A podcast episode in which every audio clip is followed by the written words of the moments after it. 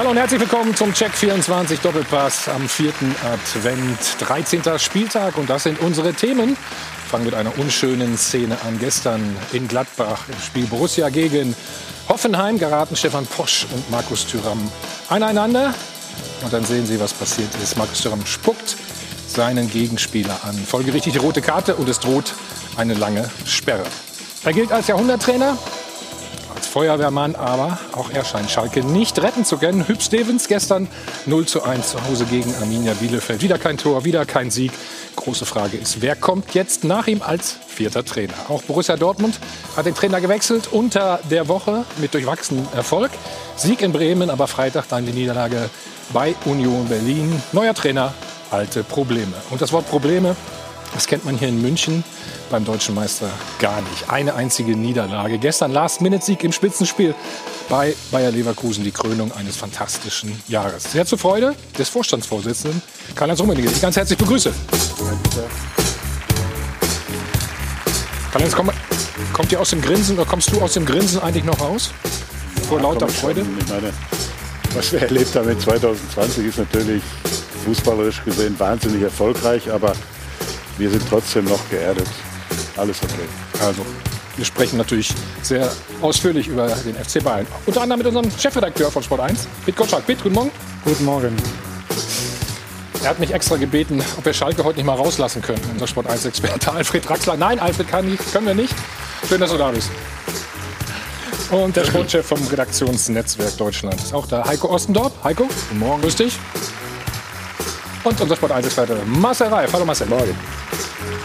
So, unsere Sport 1-Leute kennen das schon. Es gibt immer eine Erfrischung, wie immer alkoholfrei. Und damit gebe ich gerne rüber und sage guten Morgen, gut. Einen schönen guten Morgen und natürlich einen schönen vierten Advent an Sie zu Hause, liebe Zuschauer. Vielleicht heute besonders an die Schalker-Fans, die so leidgeprüft sind.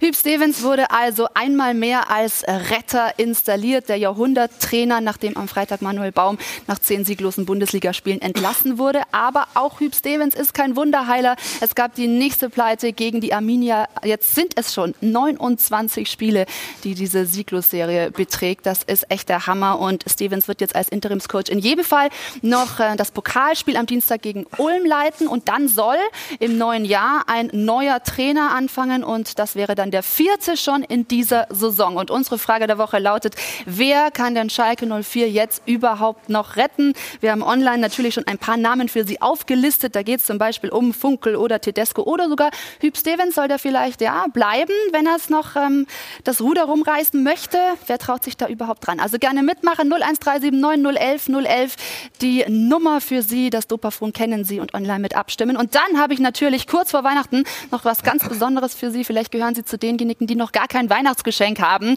Dann jetzt aber schnell noch bestellen. Das Doppelpass-Jubiläumsbuch äh, lege ich Ihnen wärmstens ans Herz. Und wir starten diese Doppelpass-Sendung jetzt aber mit der Aufregerszene des Spieltags.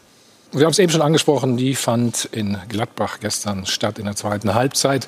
Wir sehen es nochmal. Also, Markus Thüram spuckt Stefan Posch aus gefühlt 30 Zentimetern mitten ins Gesicht. Der Videoassistent greift zurecht ein und es gibt die rote Karte. Marcel, ich glaube, da gibt es keine zwei Meinungen. Ne? Ähm, rote Karte. Die zweite Meinung würde ich gerne mal hören. Nein, das, ist, das musst du ja Fängt schon erst mit mir Repertoire haben. Das, du, aus- du stehst vor einem Menschen und spuckst ihm ins Gesicht. Das musst du mir.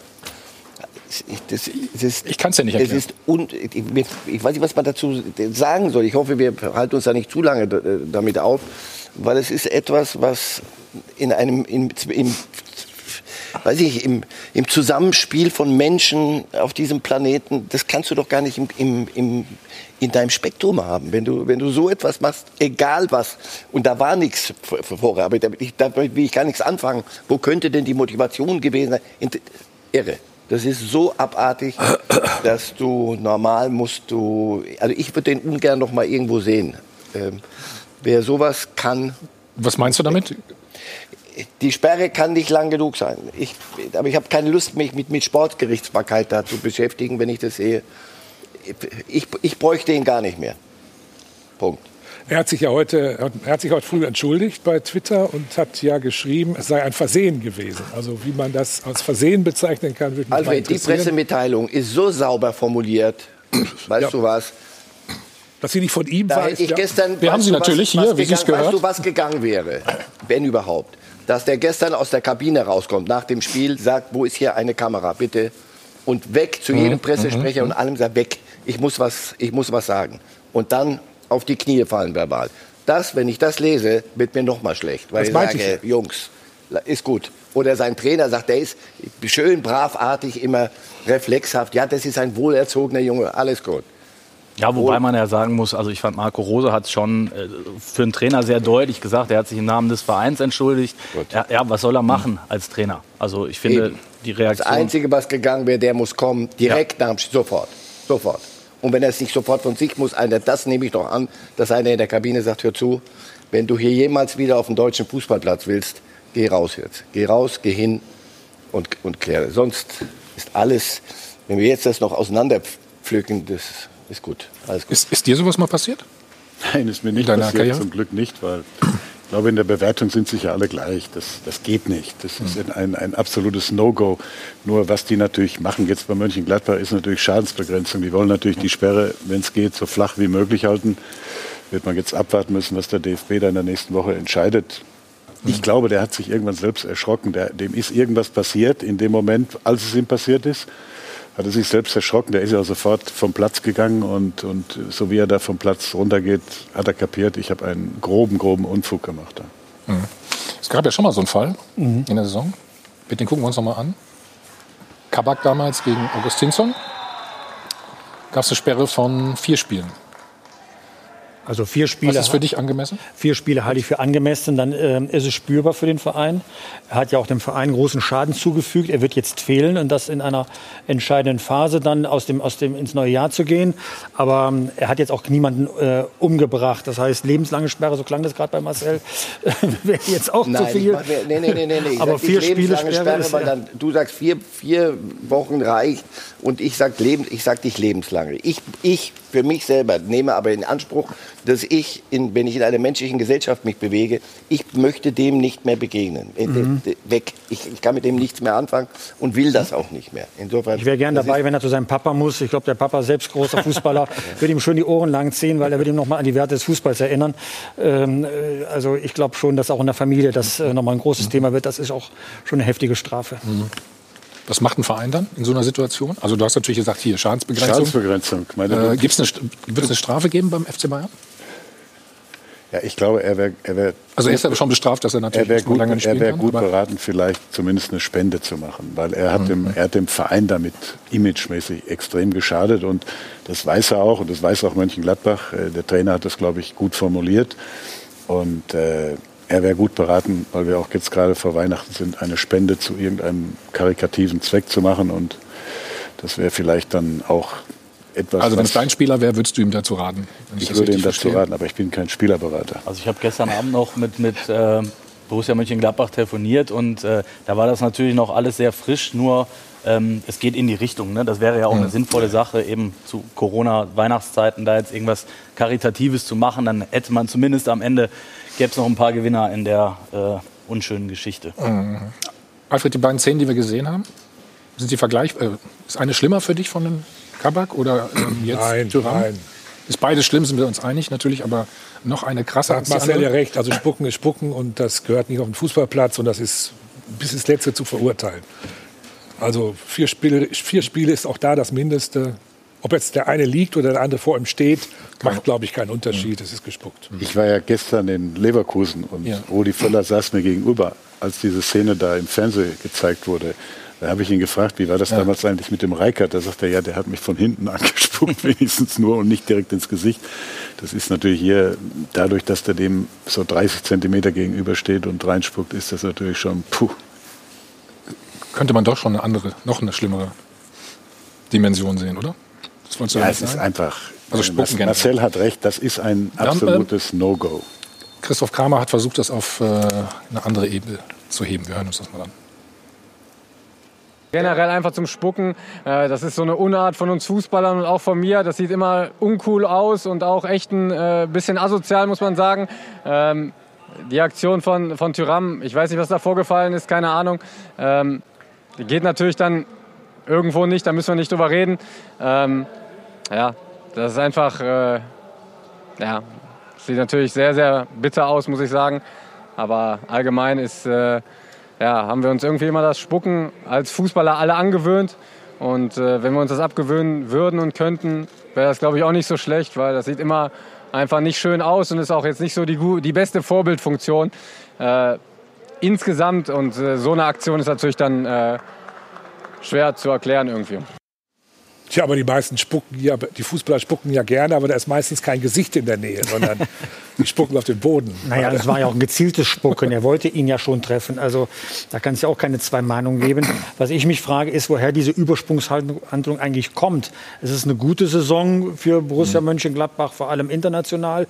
Ähm, seine persönliche Situation mag ja äh, angespannt sein, weil er dann ähm, sagen wir, nicht zufrieden ist. Aber äh, was hat der Herr Bosch damit zu tun? Ja, absolut richtig. Aber ich glaube, äh, Tyram, wer in die letzten fünf, sechs Wochen äh, oder fünf, sechs Spiele, würde ich mal sagen, gesehen hat, da kam gar nichts mehr. Also ist mit Sicherheit viel Frust dabei gewesen. Das soll jetzt überhaupt keine Entschuldigung sein, wirklich nicht. Aber du hast ja gefragt, wo kam es her? Es ist ja offenbar nichts vorgefallen. Es gab keine, keine Beleidigung im Vorfeld. Ich fand übrigens, das ist bemerkenswert, wenn wir das jetzt noch zehnmal sehen, die Reaktion von Posch. Ähm, also im Wirt aus. Der kurz auf den Boden ging und wieder ja, hoch, oder ja, was? genau. Der, der hat sich, glaube ich, so erschrocken. Ja, genau. Der war total perplex, nicht, was er machen sollte. normalerweise schmierst du ihm eine oder schubst ihn weg. Oder, mhm. Aber ich glaube, der war einfach so baff äh, in dem Moment. Guck mal, da sieht man es ja. Wusste gar nicht, was er, was er machen soll. Und legt sich dann kurz aber auf den Boden und steht dann wieder auf. Hm. Warst du ein großer Spucker?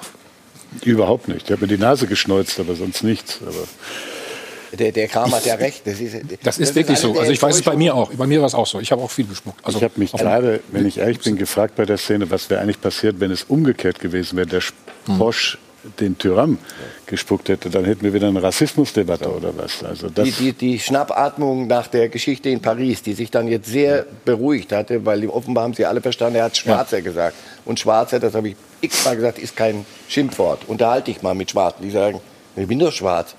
Und dann gab es ja die Geschichte, mhm. dass, dass der, der, der Babu sagte, wenn da, wenn, da, wenn da ein Weißer gesessen hätte, hättest du, hättest du auch nicht Weißer gesagt. Warum nicht? Wenn da fünf schwarze Betreuer sind und ein Weißer benimmt sich wie noch was, dann kann man doch sagen, kann, darf der doch im Spiel sagen, guck dir mal den weißen Betreuer an, was der da treibt.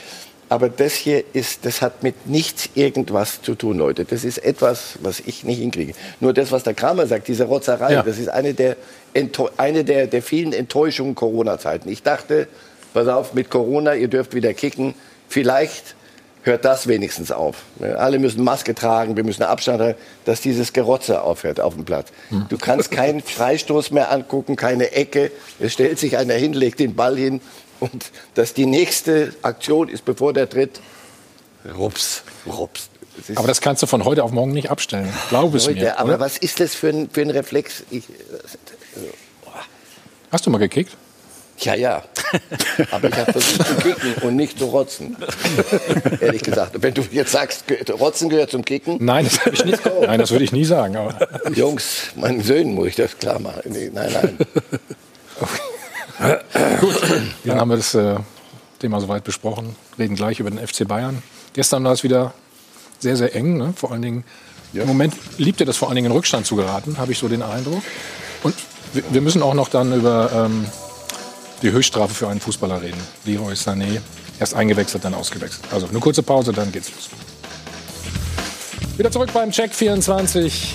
Doppelpass. Der Titelkampf in dieser Saison ist und bleibt mega spannend. Und das, obwohl die Bayern gestern in Leverkusen gewonnen haben.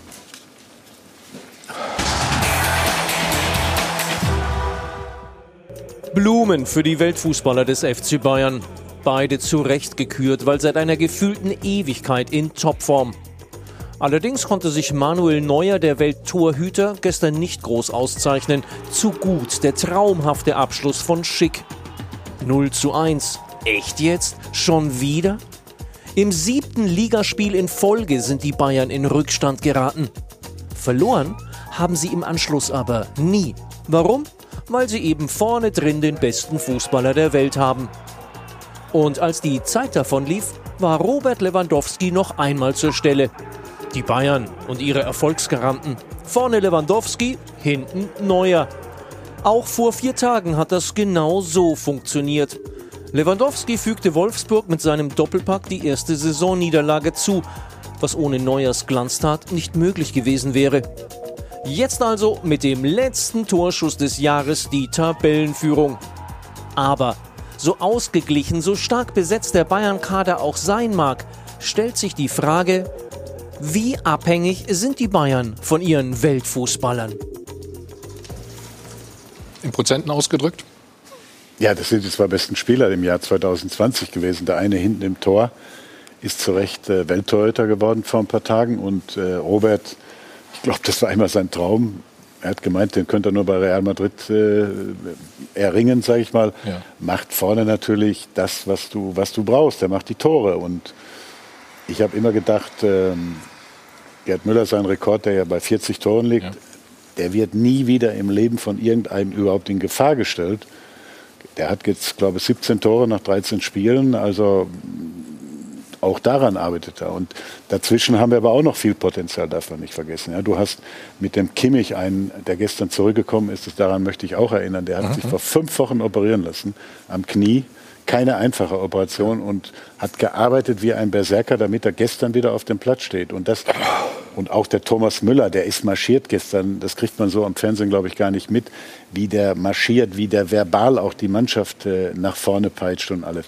Wir haben da schon ein paar äh, Mentalitätsmonster, die, die dazwischen auch gut sind. Die zwei, wie gesagt, sind top, top Class. Das Beste, was, äh, glaube ich, im Moment die Welt zu bieten hat. Den darf eigentlich nichts passieren, Marcel, oder? Was wir natürlich keinem wünschen, aber Ja, aber ich bin, bin zu kompensieren? ein bisschen eher noch an den Montalität, äh, Montalitäts, Mentalitätsmonster. Wenn du das Spiel gestern gesehen hast, Ja. also mich hat das die Qualität enttäuscht gestern für einen Moment. Und dann dachte ich, woran kann das liegen? Wie viele, wie viele Fehlpässe können beide spielen? Da merkst du diese Erschöpfung. Irgendwann, wir reden über Corona-Zeiten. Das, was an Unkonzentriertheiten, Spielern, die, die, die mit dem Ball hier, die im Zirkus auftreten können, springen, kommen, kommen Pässe nicht an, die, die sind platt. Und in diesen Zeiten muss so eine Mannschaft geführt werden, dass dann Lewandowski vorne die Tore macht und neue Sachen hält. Darüber, aber das, das hat, glaube ich, auch nicht nur mit Corona zu tun. Was Bayern an Chancen hergibt für Gegner im Moment, das ist ein bisschen viel, wenn es dann im Februar richtig losgeht. Aber dieses, dieser, dieser Wille, das, das Ding dann doch noch zu drehen. Klar, wenn der Tabsoba den nicht abfälscht, geht er wahrscheinlich nicht rein. Aber er geht halt rein. Das, ist, das kannst du von mir aus mit Bayern-Dusel beschreiben, den du dir aber erlaufen, erkämpfen, erschreien musst. Und das kriegen sie, sie halt hin. Die Frage Aber- ist, dreht man es nicht auch um ne, auf Leverkusen?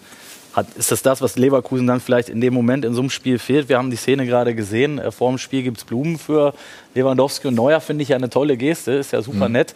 Aber ist, ist das vielleicht auch wieder, ich weiß nicht, Herr Rummenigge, hätten Sie vor dem Spiel, wenn zwei Leverkusener äh, ausgezeichnet worden wären, denen auch Blumen überreicht? Ich finde, das- man macht sich halt auch irgendwie schon so ein bisschen klein. Nochmal, das Ja, ist nett. aber- Aber das, das ist am Ende sind das vielleicht wieder so ein paar Prozent, die dann, die dann irgendwo fehlen, einfach an Mentalität. Aber ich finde das eine schöne Geste. Absolut. Und Rudi Völler, der hatte mich am Freitag angerufen. Der, der hat gesagt, er möchte das ausdrücklich machen, weil das ja auch eine Auszeichnung nicht nur für Bayern München ist, sondern für die ganze Bundesliga. Wir neigen ja ein bisschen dazu, in der Bundesliga uns auch manchmal klein zu machen. Ich möchte daran erinnern, alle vier Champions League Clubs, die zwei Europa äh, League Teilnehmer, alle haben sich locker dieses Jahr qualifiziert. Und wenn ich Spiele sehe, wie das gestern oder unser Spiel gegen Leipzig oder unser Spiel in Dortmund, dann muss ich eins sagen. Die Benchmark im Moment in Europa ist die Bundesliga und nicht die äh, Serie A oder die Premier League oder was. Die Spiele in Deutschland sind im Moment die besten in der, in, in, in der ganzen Fußballwelt. Und ich muss eins sagen, wir brauchen uns im Moment vor niemand verstecken. Die anderen sind auch gut, das, das äh, verdient den Respekt. Aber die Bundesliga ist viel besser geworden in den letzten zwei Jahren, finde ich. Und woran liegt das hauptsächlich? Was glaubst du? Weil gut gearbeitet wird. Ich mache mal das Beispiel Leverkusen. Leverkusen hat gestern 30 Minuten Top-Fußball gespielt, möchte ich Ja, sagen. ich Waren die bessere Mannschaft, haben das gut gemacht. Du hast gesehen, da ist ein guter Trainer dran, da siehst du eine Handschrift. Der ganze Club ist von der Entwicklung gut. Bitte nicht vergessen, sie haben zwei wichtige Spieler verloren, Havertz, Volland. Volland. Und du hast ke überhaupt keinen Qualitätsverlust bei denen festgestellt. Es wird in der Bundesliga gut gearbeitet, in Leipzig, in Leverkusen, auch bei Dortmund, auch wenn sie im Moment ein bisschen Probleme haben, oder Mönchengladbach. Es wird gut gearbeitet und ich kann eins nur sagen, das Ergebnis am Ende des Tages wird sein, dass die Bundesliga da nachhaltig profitieren wird. Siebte Mal in Rückstand. Ich meine, wir haben eben über die Belastung gesprochen. Die ist ja sowieso schon riesengroß. Da musst du immer wieder aufholen. Das kostet noch mehr Kraft. Wie könnt ihr das abstellen? Oder wie müsst ihr das abstellen? Ja, indem man ganz einfach versucht, von der ersten Sekunde an ein Stück konzentrierter aufzutreten. Gestern war es ja nicht in den ersten Minuten, wie zum Beispiel nee. in, in Berlin. Da hast du ja nach gegen Union Berlin nach 20 Sekunden läuft der Mittelstürmer komplett alleine auf den Manuel Neuer zu und der Manuel hält dann glücklicherweise den Ball. Anschließend gibt es eine Ecke, die dann zum Tor direkt geführt hat. Du musst konzentriert sein. Aber es ist natürlich wahnsinnig schwierig. Man darf nicht vergessen, äh, bei, bei aller Kritik, die dann vielleicht angebracht ist, trotzdem, wir haben ein Wahnsinnsjahr gespielt. Es gibt keine Mannschaft auf dieser Welt, die mehr Spiele in diesem Jahr bewältigen musste als Bayern München und das noch in der Qualität. Wir haben da in Lissabon, äh, möchte ich daran erinnern, im August auf dem Niveau Champions League spielen müssen. Und das macht sich irgendwann bemerkbar. Du bist dann irgendwann mal in den Beinen müde und, müde und vor allen Dingen auch im Kopf. Und dann fehlt vielleicht auch die letzten zwei, drei, fünf Prozentpunkte Konzentration, um eben von Anfang an die Spiele nach Hause zu spielen. Das Aber gestern war für mich der Beweis, der Trainer hat das nach dem Spiel in der Kabine wunderbar kundgetan. Er hat gesagt, der Wille, der Charakter dieser Mannschaft ist etwas Außergewöhnliches. Das versteht ja auch jeder. Deswegen haben Sie auch das Pokalspiel ähm, verlegt, das ja sonst unter der Woche jetzt stattfinden würde. Dann frage ich mich auf der anderen Seite auch, warum Sie trotzdem aber zur Club-WM fahren, was ja dann äh, Anfang des Jahres nochmal eine zusätzliche Belastung bedeutet. Dann sollte man sich doch auf das Kerngeschäft äh, konzentrieren und nicht noch das Geld mitnehmen, dass man irgendwo äh, äh, in Katar dann mitverdienen Was kann. man nicht braucht, wolltest du sagen, oder wie? Naja, erstmal erst mal eins, wir fahren da nicht hin, um das Geld zu verdienen. Und ich möchte daran erinnern, vor ein paar Monaten ist sowohl die Mannschaft als auch der Trainer zu mir gekommen und haben gesagt, kannst du bitte mit der FIFA, mit deinem Freund Gianni Infantino sprechen, dass die Club-WM auch in diesem Jahr stattfindet oder in dieser Saison stattfindet wir wollen unbedingt spielen. Die haben jetzt fünf Titel gewonnen. Die wollen den sechsten idealerweise auch noch gewinnen. Das ist bisher einer Mannschaft erst gelungen, ich glaube 2009, dem FC Barcelona. Die sind heiß auf Titel und sie wollen sie alle gewinnen. Und wir fahren da, wie gesagt, nicht hin, um jetzt äh, Geld noch zu verdienen, das sowieso überschaubar ist. Ich weiß gar nicht, in welcher Größenordnung das ganz genau da stattfindet, aber kann mich da an 2013, da haben wir es ja schon mal gewonnen, erinnern, das war nicht so dramatisch. Das ist eine reine eine reine Geste, um der Mannschaft auch diese Möglichkeit zu geben, diesen Titel noch zu gewinnen mit dem Trainer. Wir haben eben über Robert Lewandowski kurz schon gesprochen. Wann hat es bei ihm Klick gemacht? Er hat ja auch mal kokettiert, mhm. wie du schon sagtest, eben Real Madrid, ins Ausland nochmal zu gehen. War das der entscheidende Moment, als er dann doch gesagt hat, ich bleibe beim FC Bayern?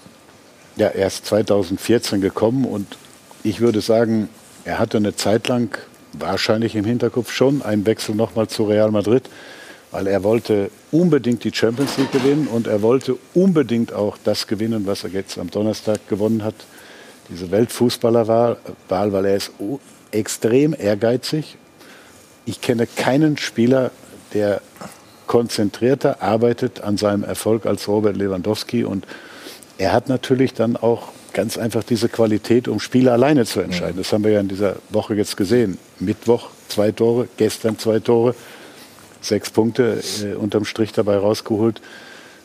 Ich glaube, Klick hat es bei ihm gemacht, insbesondere würde ich sagen vor zwei Jahren. Da haben wir ja seinen Vertrag verlängert. Und ich glaube, das, das Wichtigste, was er verstanden hat, wir würden ihn nicht abgeben.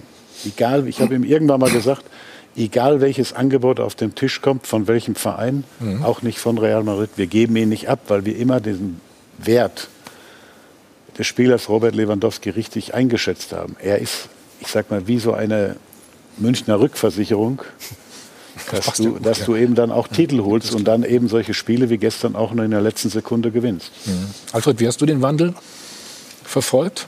Bei Lewandowski? Mhm. Naja, er hat ja bei Dortmund am Anfang sogar Anlaufschwierigkeiten gehabt. Also es war ja nicht von vornherein so. Genau. Und äh, ich glaube, dass er einfach äh, bei Bayern München dann wirklich perfekt geworden ist. Und die Frage, ob man zu sehr abhängig sei von, äh, von Lewandowski, er spielt ja immer. Er ist ja auch nie verletzt. Und wenn er verletzt ist, ist er genauso wie jetzt Kimmich nach überraschend schneller Zeit wieder da. Was ich aber er war einmal will, verletzt, ist, das war aber als jetzt vor kurzem die Spiele zwei Wochen nicht ich, stattgefunden ne? haben. Ne? Ja. Das war hm? Man muss nur sagen, bei Bayern München in diesem Jahr, Gott sei Dank, sage ich mal als Neutraler, dass es diesmal nicht danach aussieht, als würdet ihr mit 20, 25 Punkten deutscher Meister werden. Also es ist vorne etwas zusammengerückt. Und, und viel Glück ist natürlich Können. Ich äh, weiß nicht, wer diesen schlauen Satz gesagt hat. Äh, aber Gerland. gestern, bitte? Und der große Fußballer. Der große Hermann Gerland, von wem sonst? Immer Glück ist Können und dann hat er noch gesagt, und immer Pech ist Scheiße. Ja, hat er recht. Dann bist du war ja recht. Scheiße. Trotzdem muss man ja mal sagen, gestern war Leverkusen auf, auf Augenhöhe lange Zeit. Und ganz am Anfang sogar waren sie einen Tick überlegen. Und wir müssen über die Tore ja auch mal sprechen. Die, äh, Machen wir doch gleich, weißt du doch. Machen wir gleich. Machen wir doch. Aber gestern Ja? sind die doch, ist doch der Rest erschrocken wieder. Also jetzt mal hör weg, aber die sind doch gestern alle haben doch gesagt, das kann nicht wahr sein. Also äh, Leipzig spielt zu Hause gegen Köln, bei allem Respekt. So. Dortmund spielt bei Union Berlin, bei allem Respekt. Leverkusen zu Hause, Topform, alles läuft. Ja.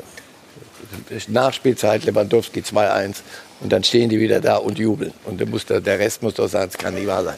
Wenn, die so, wenn du so ein Spiel auch noch gewinnst, Klar. bin ich mir nicht sicher, dass es nicht wieder ein bisschen auseinander läuft. Vielleicht noch mal ein Satz zu Lewandowski, Thomas. Die, ähm, also ich finde, der Charakter, der hat, sich, äh, der hat sich bei Dortmund auch schon gezeigt. Also in dem letzten Jahr, wo nach dem ganzen Wirbel, den es gab, um, um seinen Transfer dann zu Bayern München, ist er noch mal Torschützenkönig geworden.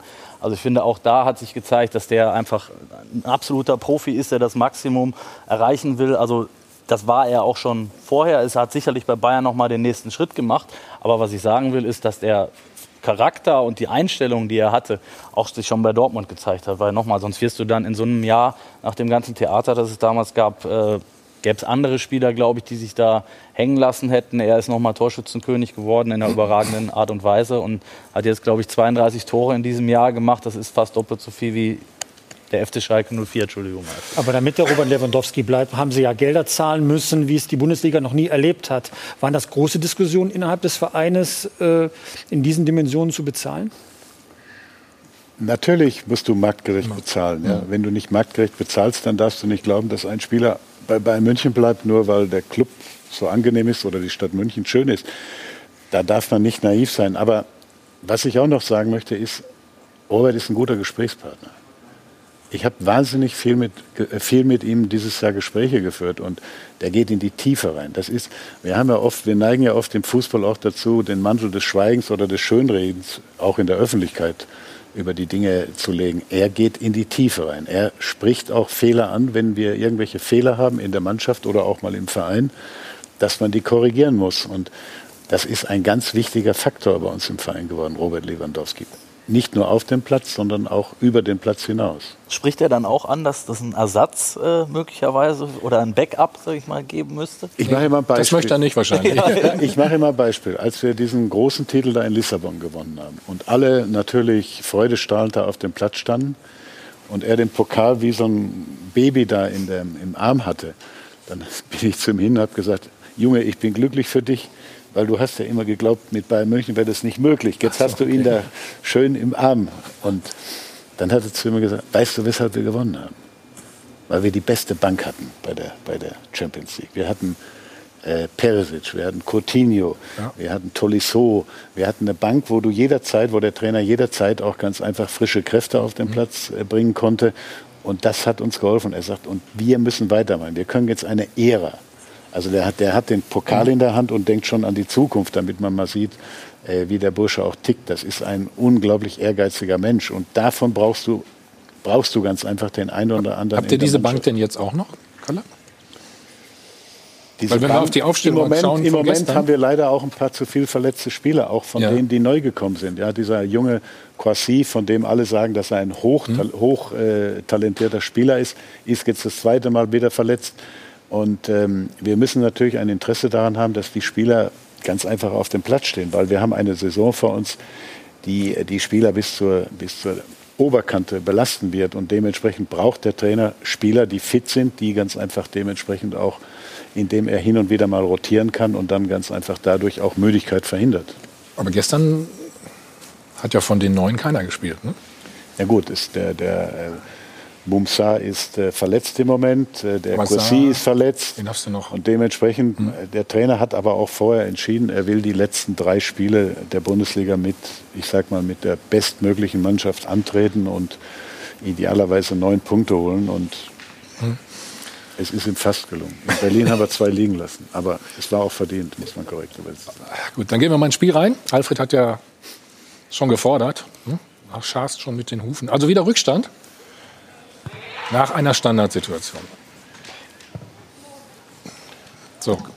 Ja, es war ein Welt Der steht völlig es war- frei, ne? Also ja, der steht völlig frei, aber war auch ein Weltklasse-Tor, muss man sagen. Der hat ihn ja getroffen wie aus dem Bilderbuch und man muss dann auch mal anerkennen, da, da passiert der Fehler im Übrigen, die bei der Flanke. das wollte ich dich fragen, ja. Bei der Flanke passiert der Fehler. Da waren zwei Leute von uns, die nicht gut gestellt haben und der trifft den dann natürlich Weltklasse. Haben die auch ein bisschen geschlafen da bei der Ecke? Da stehen da zwei Leverkusen. Ist- Ja, da stehen Muss da zwei nicht einer eher Leverkusen. raus? Normal steht einer eher, steht einer eher draußen, aber das passiert. Die haben es gut gespielt, auch in den ersten 30 Minuten insbesondere. Fußball entwickelt sich, er wird ja immer moderner, also es bedeckt niemand mehr Ecken ab. Nix mehr, ne? Und ähm, Manndeck, Manndeckung bei Ecken ist, ist auch schon antiquiert, du musst Raum. Äh, Hier ist ja gar nichts gedeckt worden. Also sieben Also ich- Mann ich mein- bei dreien in der Mitte. Ich meine die Szene hier jetzt, oder den, den Moment. Ich meine, das ist der Schick, das ist ja nicht der Torhüter, der da mit Ich, ich glaube, dass, der, dass das eben eine taktische Variante war von dem Trainer, nicht lang zu spielen, den Ball bei einer Ecke, wie das ja normal ist, sondern kurz. Das haben unsere Spieler dann auch ja anschließend ein paar Mal äh, gemacht. Leider nicht mit dem Erfolg, wie jetzt in dem Fall bei Schick. Aber du musst natürlich heute immer mehr auf Kleinigkeiten achten. Ja, der Fußball hat sich wahnsinnig entwickelt, insbesondere in den letzten fünf bis zehn Jahren. Und es sind immer entscheidender sind Kleinigkeiten. Du gewinnst oder verlierst Spiele durch Kleinigkeiten. Die, das Niveau ist top. Ich kann nur eins sagen, in der Bundesliga, äh, ich finde, die Bundesliga war selten besser, möglicherweise nie besser, als sie aktuell ist. Oder haben Sie ein Problem in der Innenverteidigung? Nein, wir haben kein Problem. Ich finde, Boateng spielt eine ordentliche bis gute Saison. Ja, richtig. Alaba ist ein, ein, ein guter Innenverteidiger auch und ordnend. Wir hatten jetzt natürlich ein paar Ausfälle, darf man nicht vergessen. Der Niki Süle war vorher verletzt, der ist jetzt zurück. Der hat gestern übrigens auch sehr, sehr gut gespielt, finde ich. Obwohl er, sag ich mal, so eine rechte Verteidigerposition da eingenommen hat. Aber das passiert. Bei dieser Beanspruchung der Spieler bleiben Verletzungen nicht aus. Und da musst du ganz einfach einen Kader haben. Heute ist entscheidend, dass du einen guten Kader hast, dass du auch äh, gute Nummer 15, 16, 17, 18 hast. Na, ich frage deswegen, weil Sie so viele Gegentore haben wie seit vielen Jahren nicht mehr. Das stimmt, aber wir haben auch selten so viele Tore gemacht. Ich glaube auch noch nie gemacht Das ist unbestritten. Und ich sage immer, als, ich bin ja. auch irgendwo Fußballfan, wenn, wenn, du, wenn du schon hinten einen reinkriegst wie gestern und zwei machst, dann muss man trotzdem zufrieden und glücklich Hast nach Hause hast, fahren. hast du nicht alles falsch gemacht an der Stelle. sagen. Wir müssen gleich noch reden, natürlich, über, du hast gerade angesprochen. Boateng und Alaba machen einen Spot, dann sind wir wieder da. Und natürlich weitergeredet hier, können Sie sich denken. Ähm, Süle hast du gerade angesprochen, rechter Verteidiger. Der hat es gut Das war gemacht. überraschend, Ich finde, ne, der hat es gut gemacht. Der hat ja ge- gegen immerhin einen der besten Außenspieler der Liga Ja. gespielt, Diaby. Und äh, der hat den ziemlich aus dem Spiel genommen, finde ich. Der So, was- gut gemacht. Was ist mit Alaba? Ja, Fragen sich alle Bayern-Fans natürlich. Oder Was mit Alaba ist, ist ja, ist ja Gibt's klar. Ich meine, Stand? wir haben, wir haben viele Gespräche geführt. Unser Ziel war natürlich immer, den Vertrag mit ihm zu verlängern. Und dann gab es mal eben ein finales Gespräch im Oktober, auch mit einer Deadline, dass wir bitte Mhm. bis Ende Ja. Oktober auf unser Angebot eine Antwort haben möchten. Dieses Angebot ist nicht angenommen worden und daraufhin hat eben äh, unser Präsident Herbert Heiner erklärt, dass das Angebot damit eben zurückgezogen wird. Das ist der Stand der Dinge und seitdem hat auch kein Gespräch mehr stattgefunden. Ob noch ein Gespräch stattfinden kann oder wird, muss ich offen und ehrlich sagen, weiß ich nicht. Da geht's, Und du hast ja immer gesagt, die, die Tür ist noch auf jeden Fall nicht komplett zu. wenn, Wie groß ist denn deine Hoffnung? wenn David kommen würde und würde sagen, ich möchte noch ein Gespräch führen, ich möchte ja. eigentlich hat man immer den Eindruck, er möchte bei Bayern München bleiben. Und ich denke, das, was der FC Bayern auch ihm als Angebot gemacht hat, war mehr als honorig und wertgeschätzt. Da, da möchte ich auch noch mal ganz klar Wert drauf legen. Aber es ist eben nicht angenommen worden und wir, auch der FC Bayern befindet sich in Corona-Zeiten eben in, sag ich mal, äh, ich würde nicht sagen wirtschaftlichen Probleme, aber wir müssen auch mit, mit äh, dem, den Finanzen rechnen. Und trotzdem muss ich klar und deutlich sagen, das Angebot, das ihm auf dem Tisch gelegen hat, war extrem honorig. Sie kennen die finanzielle Situation bei den spanischen Vereinen. Nehmen Sie so Lockrufe wie jetzt zuletzt letzte Woche von Real Madrid ernst? Ich weiß, ja nicht, ich weiß ja erstmal nicht, ob sie stimmen. Gerüchte gibt es ja viele. Ist ja nicht das erste Gerücht, gab es ja schon mal vor, wenn ich daran erinnern darf, glaube ich, im Falle von Chelsea. Ich weiß es nicht, man darf nicht vergessen, äh, David ist ab dem 1.7. ablösefrei oder am Ende der Saison ablösefrei. Ab dem 1.1. darf er theoretisch sogar schon einen Vertrag bei einem äh, neuen Verein unterschreiben. Ich weiß es nicht. Ich, Ich glaube, wir schätzen ihn alle. Man darf nicht vergessen, der ist vor zwölf Jahren zum FC Bayern gekommen, damals aus Wien. Und das ist ein lieber, feiner Kerl. Aber wie gesagt, eben mit dem kleinen, aber entscheidenden Problem, es ist bisher nicht gelungen, ihm eine Einigung zu erzielen. Aber das, das klingt, ja, klingt ja danach, als würde es von, zumindest von Seite des FC Bayern ähm, da auch keinen Schritt mehr auf ihn zugeben. Also wenn, müsste, müsste die Alaba-Seite kommen. Aber wir haben viele Schritte gemacht, äh, auf, auf sein, speziell auf seinen Berater und seinen Vater, die ja immer die Gespräche geführt haben. Heute führt man ja die Gespräche äh, gar nicht mehr mit dem Spieler, sondern exklusiv mit Berater und in dem Fall auch noch mit seinem Vater. Der FC Bayern hat wirklich alles in die Waagschale gelegt, was möglich war. Aber man muss eben dann Also, was akzeptieren, dass es nicht Was gereicht ist mit Jerome? Du hast ja gerade, Boateng, du hast ja gerade gesagt, der spielt wirklich sehr, sehr gut. Ich finde, der sehr spielt stark. eine Den könnt ihr sehr, doch noch sehr gut gebrauchen, oder?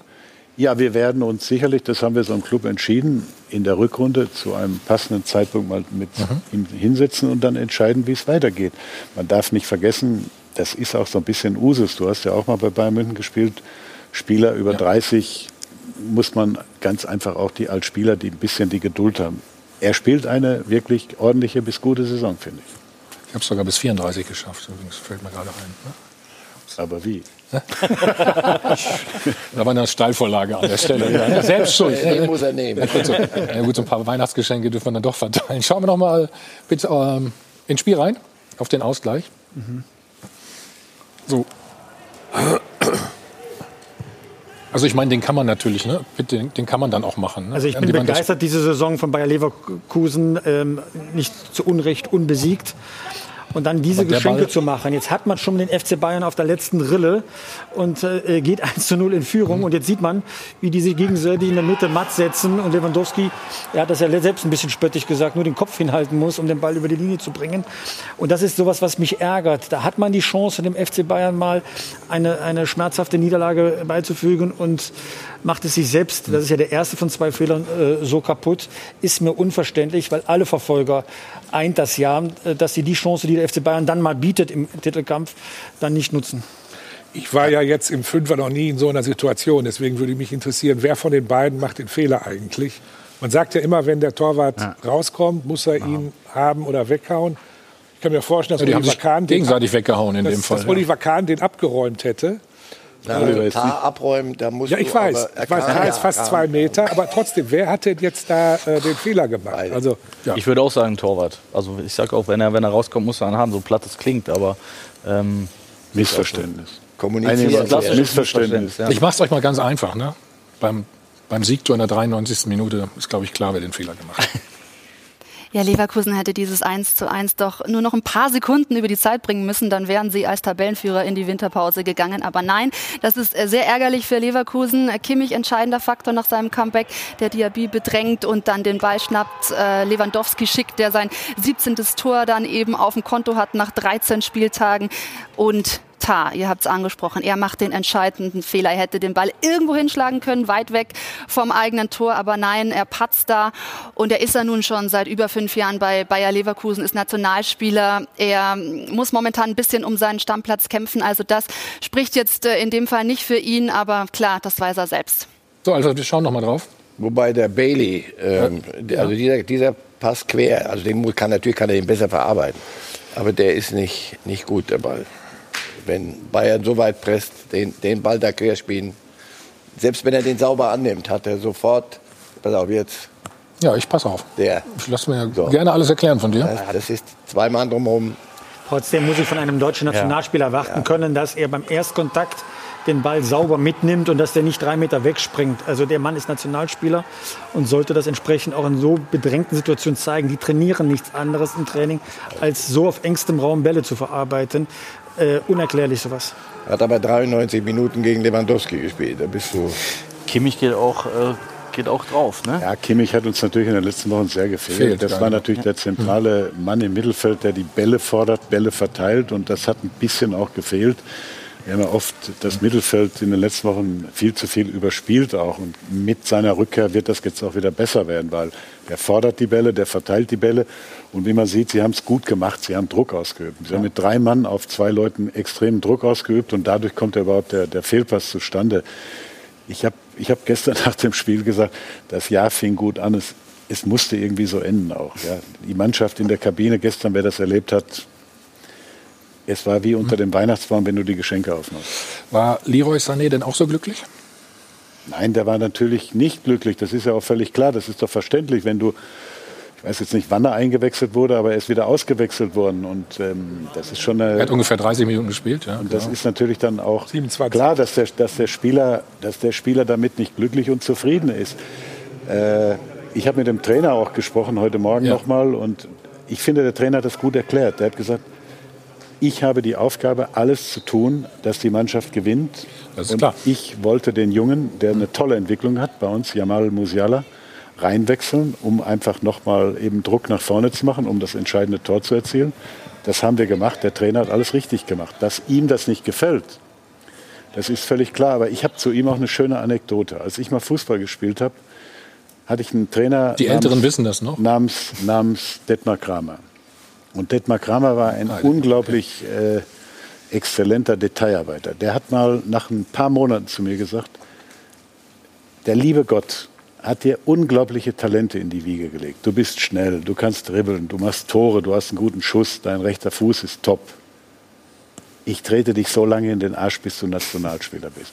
Als ich Nationalspieler geworden bin, hat er gesagt, und jetzt machst du weiter, jetzt ziehst du durch. Und ich glaube ganz einfach, das trifft auch ein bisschen auf ihn zu. Der liebe Gott hat ihm unglaubliche Talente gegeben. Der ist schnell, der kann dribbeln, der hat einen super linken Fuß. Der hat schon Tore geschossen, auch mit diesem linken Fuß bei Bayern München jetzt. Ich glaube nur eins. Er ist noch nicht so richtig, sage ich mal, in diesem FC Bayern-Gen angekommen. FC Bayern-Gen heißt Thomas Müller, weil er da gerade in dem Bild neben ihm stand. Ja. Dieser Thomas Müller gestern war für mich mein Held. Er ist marschiert, hoch und runter. Und Thomas Müller ist vom Talent nicht so sehr äh, begütert, sage ich mal, wie Leroy. Er muss einfach diese Talente jetzt an diesen Talenten so arbeiten. Das ist seine Aufgabe. Wir haben alles in die Waagschale gelegt, dass er zum FC Bayern kommt und das muss er jetzt auch rechtfertigen. Aber das ist die entscheidende Also- Frage. Ne? Wird, er, wird er das hinbekommen? Also äh, ich glaube, so, kann man sowas sicher auch antrainieren oder ist also Ribéry. lernen im Laufe der Zeit? Äh, Ich spiele ihm nur Videos vor von Ribéry. Wie der ankam, das Kasperltheater, was der gespielt hat, nach hinten. Und wie, wie der am Ja, Ende wurde, was er weiß. Also ich will, Das ich will vorausschicken, dass ich, dass ich ein äh, großer Fan von Leroy Sané bin. Ich habe ihn schon gesehen in der U19 und äh, war immer Fan von ihm, weil er wirklich, was du gerade gesagt hast, wirklich alles mitbringt, was ein Fußballer braucht. Es war damals auf Schalke aber schon so, dass er nach hinten nicht gearbeitet hat. Und das ist in der heutigen Zeit eben im heutigen Fußball, der sich in den letzten zehn Jahren, wie du sagst, sehr verändert hat, ist das halt ein No-Go, wenn man nach hinten nicht mehr arbeitet. Ich habe mich ehrlich gesagt auch gefragt, und vielleicht habt ihr euch ja zumindest mal kurz gefragt, warum Manchester City ihn, wenn er ein solcher Weltklasse-Spieler ist, ihn dann doch laufen lässt. Äh, also scheint er doch bei allem Talent ein paar Mängel zu haben, die vielleicht Pep Guardiola äh, auch aufgestoßen sind und die ihr jetzt langsam mal feststellt vielleicht. Ich glaube trotzdem, dass er, dass er eine gute Zukunft für Bayern München haben kann. Wir sind bereit, jeden Spieler zu fördern, aber wir fordern auch. Und, und das muss er ein Stück verinnerlichen, ganz einfach. Die Mannschaft unterstützt ihn total. Das hat man gestern ja auch nach dem Spiel gesehen, welche Kommentare die Mannschaft gegeben hat. Äh, die waren alle pro seiner Situation, weil sie alle natürlich festgestellt haben, der ist unglücklich mit dem, was da passiert ist. Aber er wird, er muss jetzt den nächsten Schritt machen. Er hat diese Möglichkeiten und er muss ganz einfach jetzt diesen seinen Charakter an den FC Bayern anpassen. Der, der, der Charakter des FC Bayern ist, du verzeihst alles, aber du musst immer den Eindruck haben, es wird alles in die Waagschale gelegt, dass man am Ende des Tages, wie gestern passiert, als Sieger vom Platz geht. Aber ist er der Typ dafür? Das meine ich, ja. Das wird er, Manchmal- das manchmal wird er ist ja- lernen müssen. Das wird er lernen müssen. Er muss natürlich sein, ich würde sagen, nicht die Mannschaft wird sich seinem Charakter anpassen, sondern er muss seinen Charakter der Mannschaft anpassen.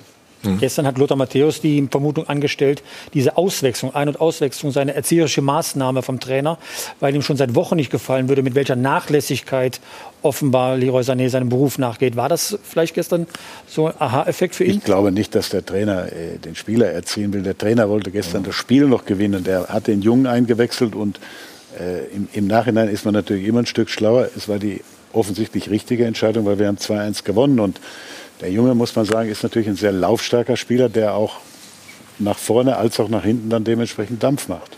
Mhm. Trotzdem verläuft seine Karriere ja nicht gerade jetzt äh, äh, ohne Widerstände geradeaus. Wir wissen ja alle immer noch nicht, warum er damals nicht mit zur WM 2018 mitgenommen wurde. Das war ja im letzten Moment, ist er ausgebotet worden. Und da soll es ja auch um Dinge gegangen sein, die, ich sag mal, so seine Einstellung ein wenig äh, äh betroffen Ja gut, es ne? fing an mit dem Confed Cup, ne? den er nicht gespielt hat, wo er sich an der Nase hat operieren lassen, Gut, während äh, Draxler und Stindl und Konsorten diesen, diesen Confed Cup gespielt und gewonnen haben, wo er auch hätte dabei sein können. Und ich glaube, dass das schon eine Sache war, die äh, Joachim Löw damals überhaupt nicht gefallen hat. Aber das dennoch musst du doch einem, einem so einem Jungen die, die unterstellen, dass er erwachsen wird und, und sich di- diesen Schritt macht. Deswegen haben sie ihn geholt. Guardiola ist, ist Zyniker. Guardiola, entweder der spurt, wenn er nicht spurt, schafft ihn weg. Das, hat, das macht er mit anderen Spielern ja auch gemacht. Ich habe hab mir ein paar Spiele bei Manchester City angeguckt. Das war ja Ja, aber Boah, was der mit dem veranstaltet hat von außen, der stand fünf Meter draußen und der lief vor ihm rum, der hat ihn in, eingewechselt und dann hat er ihn fünf Minuten lang so zusammengefaltet. Der wusste zum Schluss nicht mehr, wie er heißt. Aus so einer Szene hier, wenn du, wenn du das siehst, der hat ja weder ein Trikot weggeschmissen, noch hat Nee, er sich dann stimmt. versteckt, sondern er ging dann raus, die anderen kamen zu ihm. Ähm, aus sowas muss er allerdings lernen. Ich, ich, jeder von uns ist Vater, ich habe drei Söhne. Äh, wenn ich gesagt hätte, das, was du mit 20 nicht kannst, Confed Cup nicht, kann aber drei Jahre später können wir einen Schritt weiter sein. Das wird er müssen und wenn nicht, weil du das in der Mannschaft nicht vermitteln kannst gestern. Wenn der Flick das gestern nicht macht, sondern sagt, komm, ist doch wurscht, dann ist, wird das schwer. Aber Marcel, er- Bayern München hat ihn ja nicht als, als Nachwuchsspieler gekauft, sondern als fertigen Spieler, zumindest in der Das Vorstellung. glaube ich nicht, als fertig. Er ist ja erwachsen. Er, ist ja, er muss ja nicht erwachsen werden. Er ist erwachsen. Fußballerisch muss er erwachsen Er hat werden. ja, aber Ribéry er, hat war ja, genauso. er hat schon über 100 Millionen Transfersummen äh, Summen, äh, bewegt. Also da kann ich schlecht sagen, der muss jetzt mal langsam erwachsen werden, wenn er über 100 Millionen Transfersummen bewegt. Aber ich muss ihn mal ein bisschen in den Schutz nehmen. Aber Alfred, Wenn du das zum FC Bayern kommst, ist es nicht so einfach, wie ihr alle Nein, euch das, ist immer natürlich nicht einfach. Aber ich das finde, weißt du es auch. ist Ne? ein bisschen ein Problem in der Öffentlichkeit. Wir machen manchmal Spieler zu schnell zu groß. Ja, ich mache mal das Beispiel von dem Wirtz, weil wir gestern gegen die gespielt haben. Das ist ein Top-Talent. Top. Ja, Top. Sagen alle. Ja. Aber gestern habe ich schon das Wort ein paar Mal Weltklasse gehört. Und das ist auch etwas, was der dann auch liest, der Junge. Und der ist mit 17, der ist glaube ich 17 erst, der ist mit 17 natürlich noch nicht Weltklasse. Und wir müssen diese Leute auch formen. Und zwar nicht nur auf dem Platz, sondern auch außerhalb des Platzes. Wir müssen sie begleiten. Wir sind dazu bereit. Im Falle Leroy Sahne, der ist jetzt keine 17 mehr, der ist 24.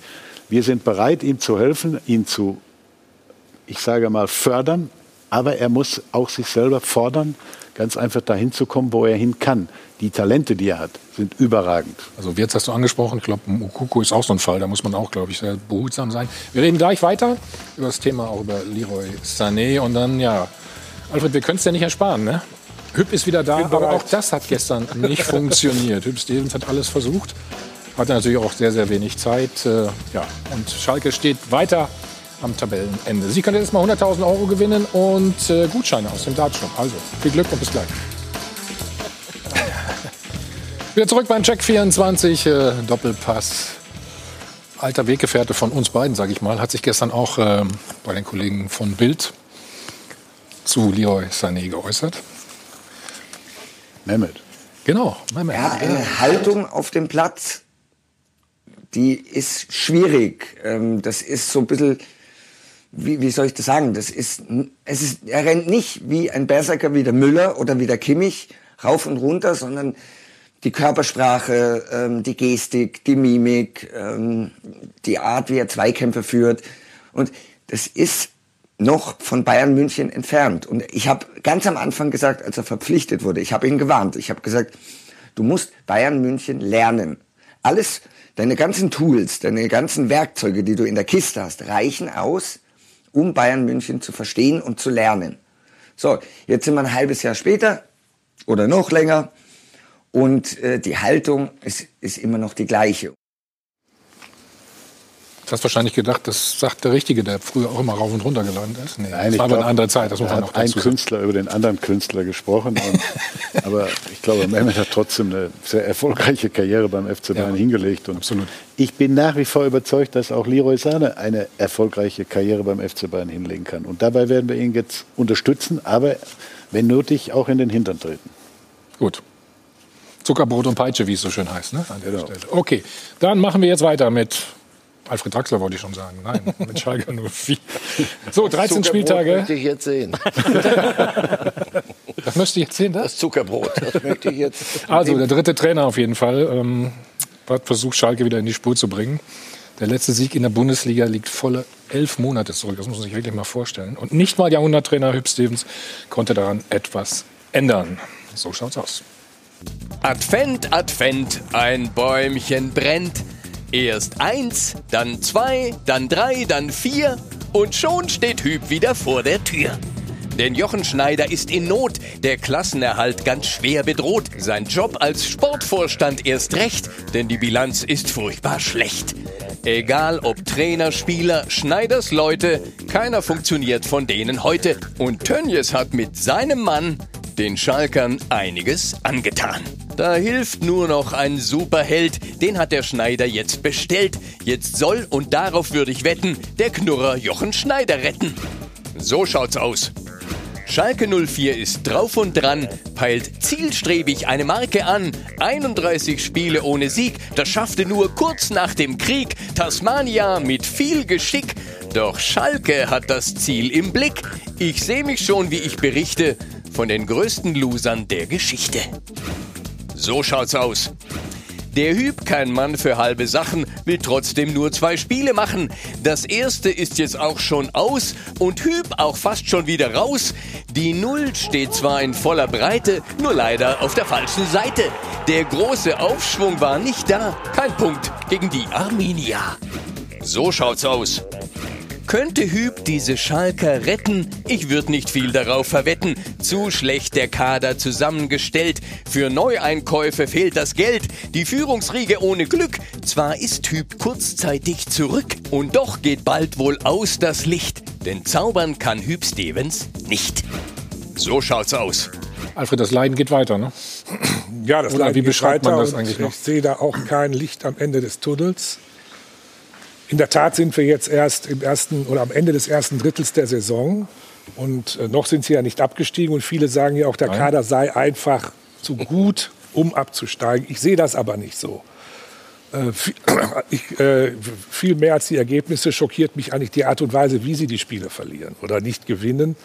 Äh, Sie haben mit einem einzigen Spiel, glaube ich, bisher auf Augenhöhe taktiert. Das war äh, in, äh, in, in Augsburg.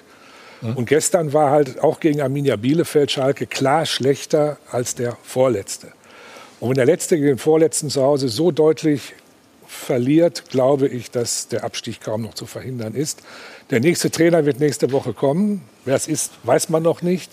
Das wäre der vierte dann, ne? Es wäre der vierte. Mehr als vier hatte noch niemand. Aber ob das, was der machen soll, was er machen kann, ist mir völlig schleierhaft. Mir fehlt die Fantasie im Moment, wie Schalke überhaupt ein einziges Spiel gewinnen will. Ist das immer das, das Alibi-Pit auch, dass man sagt, wie Alfred auch gerade, ähm, oder wie viele eben sagen auf Schalke, ja, die Qualität ist eigentlich da. Ähm, das ist ja das Problem. Wenn du die, die du Liste der Spieler durchgehst, äh, dann sollte doch äh, diese Mannschaft in der Lage sein, zu Hause gegen Freiburg und äh, gegen Bielefeld, äh, sag mal, mindestens vier Punkte zu holen. Ein Unentschieden, ein Sieg. Aber null, das ist ja erbärmlich. Und äh, es gibt keine Anregung aus dem Verein, wie sich das äh, ändern sollte. Ich meine, was soll denn der neue der, der neue Trainer tun. Er muss ja darauf hoffen, dass irgendwoher ein paar Merker oder Euros zusammenkommen, vielleicht durch Leihgeschäfte, das vermute ich am ehesten, um zwei Spieler reinzuholen. Aber niemand hat ja gerade äh, Spieler, die einen weiterbringen, abzugeben, ja, weil jeder dieses Programm hat und froh ist, äh, alle, die an Bord sind. Also äh, das äh, wird ein anstrengender Januar werden. Aber wir haben über die Mentalität gesprochen vorhin und ich sage, zu einem gut zusammengestellten Kader gehört ja nicht nur die sportliche Qualität, sondern eben auch, auch die Mentalität. Und ich glaube, das ist das, was Alfred gerade auch sagen wollte, dass die Fantasie fehlt. Du hast ja null den Eindruck in solchen Spielen, dass sich da irgendwer zerreißt, äh, vorweggeht, äh, dass irgendwas passiert in den Spielen gegen Freiburg und gegen Bielefeld. Und ich glaube, das ist dann schon eine Charakterfrage, die, die diese Mannschaft einfach hat. Qualität, ja. Also ich glaube auch, dass das von der Qualität her äh, eine Mannschaft ist, die zwischen 8 und 12 irgendwo landen könnte. Aber ähm, sie steht halt nun mal da mit vier Punkten. Also das ist, das ist, das ist der Fall. Ja, ihr erstes Spiel war 8-0, ne, glaube ich. Ja. Haben sie gegen euch verloren? Ja, da haben sie ganz schlecht gespielt, aber ich habe Danach haben, haben sie aber auch gesagt, danach, dann, danach, danach haben sie noch gesagt, wenn wir so weiterspielen von der Mentalität her, dann holen wir noch ganz viele Punkte. Nach dem 0 zu 8. Nach dem 0 zu 8. Ich meine, ist okay, aber ich die letzten zwei Spiele, ich habe ja. jetzt gestern die zweite Halbzeit gesehen und das Spiel in Augsburg habe ich zur Gänze gesehen. Ich habe schon den Eindruck, dass die Mannschaft versucht, den Karren noch mal wieder flott zu machen. Ich glaube, man darf eins nicht vergessen: Der ganze Verein ist im Moment in einer Riesenproblematik. Nicht nur sportlich, das ist, betrifft finanziell. Es ist eine Unruhe wie in keinem der anderen 17 Vereine nur im Ansatz. Und das ist natürlich unglaublich schwierig unter diesen Voraussetzungen, sag ich mal, Ruhe wieder in den ganzen Club zu kriegen. Du kriegst ja nur Ruhe rein, indem du jetzt mal zwei, dreimal gewinnen würdest. Aber du musst ja jetzt irgendwann auch mal wieder gewinnen, ganz einfach. Ich glaube, neun, wie viel? 29 Spiele haben sie jetzt nicht gewonnen. Das ist ja Wahnsinn. Ich glaube, im ganzen vorstellen. Jahr 2020, das erste Spiel gegen Mönchengladbach, kann ich mich erinnern, haben Das- sie gewonnen. Und dann nicht mehr. Das ist ja, da, da, da fehlt dir doch jedes Selbstvertrauen und alles. Das darf man nicht vergessen. Da kannst du jetzt äh, äh, Guardiola, Mourinho oder, oder äh, was weiß ich, Jupp Heynckes oder wen bitten, da auf die, auf die Bank zu gehen. Das wird alles nicht funktionieren. Mhm, Du musst einfach wieder Ruhe in den Club reinkriegen und zwar in den ganzen Club und nicht nur sportlich. okay. Was ist denn das für eine Strategie, Marcel? Hüb Stevens jetzt zurückzuholen? Strategie. Panik? Oder wie würdest du das benennen? Für, Strategie. für zwei Spiele? All in gehen? Oder? Strategie, das, das ist ein großes Wort. Also, als ich das gehört habe, äh, Hüb Stevens hat ja nicht aufgehört, weil er mit dem Fußball nichts mehr zu tun haben will. Der sitzt doch dort im Aufsichtsrat und hilft, wo er kann und macht was. So. Den Mann, der aus gesundheitlichen Gründen, er selber und die Gesundheit seiner Frau, der, der gesagt hat, pass auf, das kann ich nicht mehr. Die, das ist das letzte, die letzte Strategie. Die Ultima Ratio ist, du holst Hüb Stevens wieder zurück. Ich habe ich hab irgendwo alles so gesagt, das ist ja ein Fall für die Menschenrechtskonvention. Das ist ja Wahnsinn, sowas. So, jetzt und jetzt geht, geht, geht schon wieder, höre ich, und wenn er, wenn er was gewonnen hätte, dann muss er halt weitermachen. weiter, mhm. Seid ihr verrückt oder was? Das ist ja absurd. Nein, das ist, guck, guck, guck, dir das an. Der ist doch guten Willens. Deswegen auch die Mannschaft. Ich behaupte, wenn die Achter wären, dann würden wir ganz anders über die reden. Wenn wir sagen, Mensch, mit der Qualität müsst ihr aber jetzt schon mal attackieren ein bisschen und nicht, nicht Achter, weil sie die Qualität dafür hätten. Die wollen doch. Das, das, ich sage ich auch. Ich habe das gestern so ein paar zehn Minuten mal reingeguckt und dann habe ich aufgehört, weil das, kann, das, das tut weh körperlich. Die, die, die wollen. Nur das ist eine Mannschaft, die ist zusammengestellt. Zusammengestellt auch wieder ein großes Wort. Ja. Also Genau. der, der Kader, wie er sich jetzt ergeben hat, aus x neuen Trainern und x neuen Sportdirektoren, der ist für Champions League gewesen und für irgendwas, was die an Träumen, wie immer auf Schalke hatten, die großen Träume. Und jetzt sollen die gegen Arminia Bielefeld einfach nur Die war drei vor Punkte zwei Jahren holen. Also die, die, die, weil du absteigst sonst. Und das können die gar nicht. Marcel, die, die, die, die Champions League ist kein Traum. Die haben vor zwei Jahren, die Ja, haben letztes ja, Jahr richtig. noch Achtelfinale Champions League gespielt. Das darf man nicht Und vergessen. Und die Strategie bei, Hef, bei Stevens war sicherlich die, dass nach mehreren sogenannten Perspektivtrainern mal einer kommt, der einfach mal so Kraft seiner Autorität in die Kabine geht und die nehmen die Hacken zusammen, gehen raus und machen das. Aber Hat du kannst doch einem Harit nicht, nicht Nein, sagen, der kennt ihn ja gar nicht. der kann es doch Nein, gar der nicht. kennt ihn ja gar nicht. Das ist ja das Problem. Ich glaube, dass Kalle hat ein äh, wahres Wort gesagt. Die Probleme sind nicht nur auf dem Platz. Und die sind aber, Kalle, auch nicht nur in der Vereinskasse. Dieser Verein hat niemanden mehr, der den Club zusammenhält. Der also auch so nach draußen mal das Gesicht ist, der mal auf den Tisch schaut, der jetzt auch mal Lösungsvorschläge äh, auf den Tisch legt, so wie es früher Rudi Assauer gemacht hat. So wie es auch, der Mann äh, ist, äh, äh, hat viele Kritiker, aber so wie es auch, Hups, äh, Entschuldigung, wie es auch Clemens Tönnies über Jahre gemacht hat.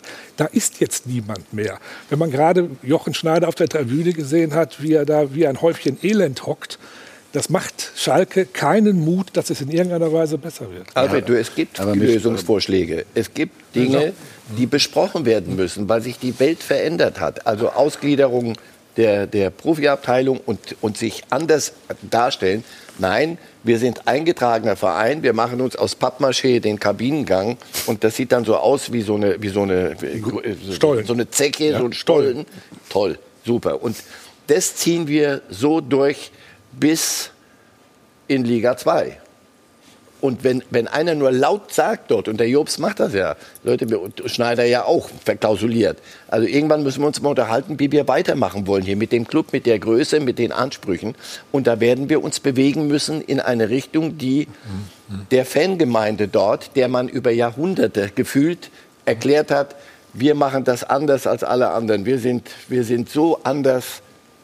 Da hast, du ja, die da, hast du ja recht. Und auch Clemens Tönnies war ja derjenige, der die Ausgliederung als erster gefordert hat. Nur wer ist denn jetzt, ich sag mal, die Rampensau, die Niemand. Rampensau, Der, der den Mund der sich vor 150.000 Mitgliedern hinstellt, davon ein Drittel Ultras und sagt, wir gliedern jetzt aus. Das wird nicht gelingen und in der Situation schon mal gar nicht. Hast- Damit weißt du, dass wir das Thema Du hast gerade so gemacht. Was meinst du damit? Ja, weil ich meine, es- wir haben ja Selbstbewusst den auftreten Jochen, ist schwierig, ne? Jochen Schneider habe ich gerade gehört. Er hat doch ein wahnsinnig schweres Erbe ge, da, da, Angetreten. Äh, sag ich mal, an, antreten müssen. Die Mannschaft war doch zu dem Zeitpunkt schon so, wie sie jetzt weitestgehend da bestückt ist und äh, finanziell waren die doch auch äh, schon da in der Problematik. Das ist ein ruhiger Mann und wenn du natürlich 29 Spiele, da sitzt du nicht so da. Ja, dann guckst du natürlich schon mal auf dein Handy Na und äh, was, der, der arme Kerl kann doch da im Moment nichts dafür. Du brauchst jetzt einfach einen Befreiungsschlag. Aber er hat natürlich auch sportliche Entscheidungen getroffen, ne? die nicht funktionieren. Mitgetroffen, ja, aber mitgetroffen, aber nicht alleine getroffen. Und das ist ja jetzt nicht erst seit sechs Monaten das Problem. Natürlich, äh, das Jahr 2020 ist ein problematisches Jahr oder extrem problematisches Jahr, aber wenn man es ganz nüchtern analysiert, war der Verein vorher schon negativ in der Spur drin. Und, aber die brauchen einen Befreiungsschlag. Ich mag den Verein. Ich bin immer gerne hingefahren. Nicht, weil wir da oft auch gewonnen haben, sondern weil ich die Leute mag. Das sind nette Leute. Und, und ich kann mich noch erinnern, da hatten kann wir mal ein. Spiel an einem, an einem Samstagabend und vorher spielte Dortmund und dann haben die heute, als wir da hinkamen zum Stadion, haben wir gesagt, heute kriegt er, heute ver- verliert er. Da habe ich gesagt, aber ihr wollt doch nicht, dass Dortmund Meister wird, oder? Aber die Frage ist, mal Ruhe. Okay. die Frage ist ja auch, Wer kommt denn jetzt? ob es wirklich, also fragst du mich jetzt? Ja, ne? Also was ich glaube oder was ich glaube, wäre es der einzige Trainer, dem ich zutrauen wir würde. wissen wir wissen es ja nicht, aber der, was der du glaubst. zutrauen würde, da Schalke vielleicht noch ein, ein, ein Stück weit in die richtige Richtung zu schubsen, wäre tatsächlich Lucien Favre. Jetzt werden wahrscheinlich viele lachen. Aber dem, der hat es halt schon mal bewiesen mit Borussia Mönchengladbach in einer, in einer Zeit, wo äh, ja, wo es ähnlich schlimm aussah. Also die Aber hatten glaub- zwar mehr Punkte, aber es war, ich glaube, zwölf Spieltage vor Schluss hatten die sieben Punkte Rückstand damals. Und das ist jetzt noch nicht 100 Jahre her. Also es wird natürlich nicht so kommen, aber du hast mich ja gefragt, was... Äh, Das ist auch schwer zu vermitteln Also ich wahrscheinlich. fürchte, das schwer zu oder? Ich vermitteln. fürchte auch, dass er glaubst nicht du? machen würde. Ja, ich glaube, eben. er würde es auch nicht machen. Ich will aber noch mal, vielleicht darf ich noch mal eins, Kalle, zu Jochen Schneider sagen. Ich weiß auch, dass er nicht schuld ist. Die Fehler sind vorher gemacht worden, vor allen Dingen in der Ära Heidel, der ja dann irgendwie die jahrelang gegen den Abstieg gearbeitet hat mit Mainz 05 und damit überfordert war, mit Schalke plötzlich einen Champions League-Kandidaten aufzubauen. Da sind ganz viele, ganz, ganz viele falsche Entscheidungen getroffen worden. Ich weiß nur nicht, Ossi, was du gerade gesagt hast, welcher Typ Trainer jetzt überhaupt kommen soll. Also wer soll denn diesen Befreiungsschlag jetzt machen? Ja, ich sehe Also- es auch nicht, ja, eben. Ich habe Und wie verzweifelt musst du sein, dass du da ein solches Angebot annehmen Nein, nein, da würdest? gehen die Also, zu Fuß hin teilweise. Da bin ich relativ sicher. Ja? Also da, da gehen die Leute. Da bin ich mal gespannt, wer zu Fuß Aber was kommt. ist denn mit, mit, mit Leuten aus der Schalker? Ich sag mal, du, du hast Wilmots, glaube ich, mal, mal genannt oder geschrieben. Ja, Wilmots, ist ein, Wilmots ist ein Eurofighter. Wilmots hat die belgische Nationalmannschaft trainiert. Wilmots hat in Schalke einen riesen Namen.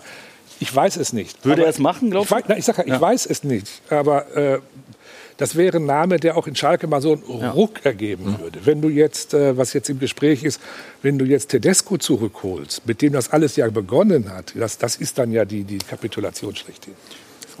Es gibt natürlich auch Mannschaften, die extrem darunter leiden, dass keine Zuschauer da sind. Ich glaube, Ja. Schalke ist so ein Verein. Wann immer wir in Schalke gespielt haben und die Masse sich bewegt hat und hinter ihre Mannschaft gestellt hat, war es schwierig. Und das fehlt denen wahrscheinlich auch, dass so ein, bei so einem Spiel wie gestern, wenn die noch mal anschieben, die haben es gestern, ich finde schon vom Engagement her ganz gut gemacht. Aber du merkst, Wobei Kalle, kein Selbstvertrauen und, und auch möglicherweise äh, Kleinigkeiten, die ganz einfach nicht funktionieren. Und denen gehen schon die Zuschauer auch extrem ab. wobei sie Kalle bei manchen Spielen, wenn ich die Jungs da sehe, auch froh sein können, dass nach Schluss keine Zuschauer da Ja, aber trotzdem. Das, das, Grundsätzlich das für kann den- schon was ausmachen. Ne? Grundsätzlich für den Fußball ein, ein schwieriger Moment, weil gar keine Fußballkultur im Stadion ist. Ja? Keine Atmosphäre, keine Emotion. Du sitzt da mit 15 Leuten ganz schön traurig bei so einem Spiel da im Stadion rum. Und äh, unsere Zuschauer, ne? oder ja, User haben noch ein paar Vorschläge, ne? Ja, wer also als diese- Trainer kommen soll. Diese äh, Ratlosigkeit, die ich bei euch da auch ein bisschen raushöre, die zeigt sich natürlich auch bei den Fans und den Zuschauern. Also es ist wirklich so, dass der Großteil sich eigentlich überhaupt nicht vorstellen kann, dass es irgendeine Person gibt, die äh, Schalke retten kann. Da glaubt man eher daran, es wird wahrscheinlich eine Liga runtergehen. Trotzdem werden einige Namen gespielt. Hier der User sagt eben doch, Domenico Tedesco wäre wohl der Richtige. Der kennt eben Schalke, hat mit Aue das Wunder geschafft, würde dann auch der Richtige sein, um in der zweiten Liga wieder ähm, das Ganze neu aufzubauen, braucht aber halt die richtigen Leute um sich herum. Und wenn wir dann mal auf unsere Umfrage gehen und uns anschauen, was da so abgestimmt wurde, dann sehe ich, es wird doch auf, ja, die Erfahrung gesetzt. Friedhelm Funkel steht da ganz vorne, der ist ja auch schon 67 Jahre, genauso wie Hüb Stevens, der da gerne noch äh, dazu genannt wird und dann eben Domenico Tedesco mit diesen 17 Prozent. Ein anderer Trainer sagen 26 Prozent. Also da sind noch viele Namen, äh, die hier kursieren. Und jetzt bin ich sehr gespannt, was Sie, liebe Zuschauer, gesagt haben am Dopafon.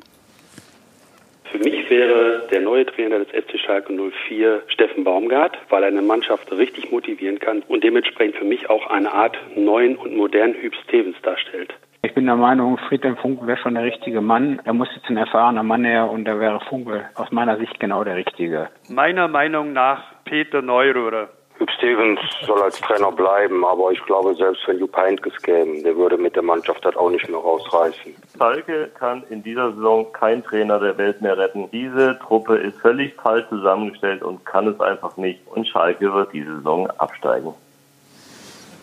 Puh, das ist ja düster, ne? Muss man sagen an der Stelle. Welcher Aber Name gefällt uns am meisten? wollen wir mal in Ruhe überlegen, ne? Ähm, ein paar Kilometer weiter in Dortmund äh, ist auch nicht besonders äh, ruhig. Am Freitag die Niederlage in Berlin. Die Reaktion von Mats Hummels hier. Die arme Wand kann eigentlich nichts dazu. Ähm, aber da ist auch äh, eine Menge Feuer unterm Dach. Also darüber sprechen wir gleich ganz in Ruhe. Kurze Pause.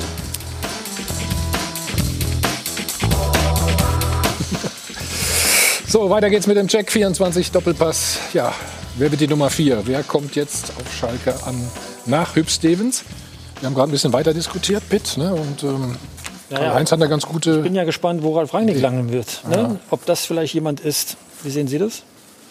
Ja, ich glaube grundsätzlich, er ist ein guter Trainer. Ich meine, er hat das in Hoffenheim bewiesen. Er hat das, finde ich, nachhaltig auch nochmal in Leipzig bewiesen. Und mich wundert, dass er im Moment überhaupt auf dem Markt ist, weil das ist natürlich schon ein, ein Kaliber im obersten Regal. Aber könnte er Schalke helfen überhaupt? Was mit, er wird ja ein paar Ich glaube, Ralf Rangnick ist natürlich ein sehr anspruchsvoller Trainer. Ja? Man müsste natürlich dann auch bereit sein, ihm die sportliche Führung wirklich auf den Tisch zu legen. Aber ich glaube, er hat ja in, auch in, in äh, sag ich mal, den Beruf des Sportdirektors auch bewiesen. Er war ja nicht nur Trainer, sondern auch Sportdirektor zwischenzeitlich. Und ich glaube einfach, das ist ein großer Fachmann, der, ich will ihm keinen Ratschlag geben, aber ich halte viel von ihm.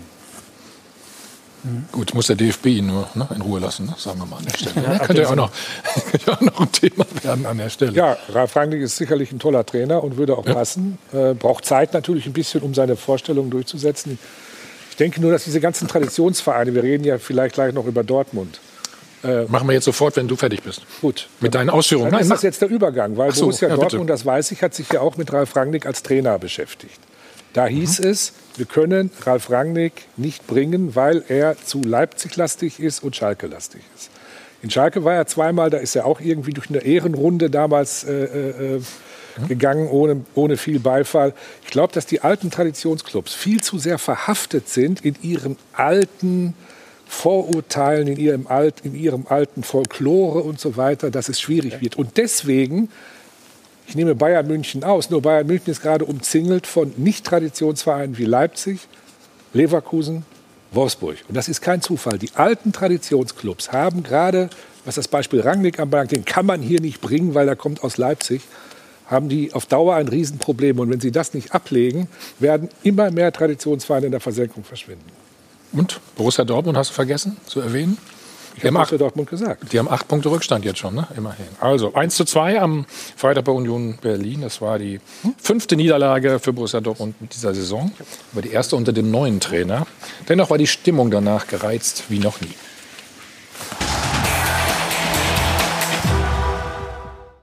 Die Gefühlslage der Dortmunder. Sie reichte von simpler Niedergeschlagenheit über große Frustration bis hin zur völligen Verzweiflung. Nur einer drohte zu explodieren.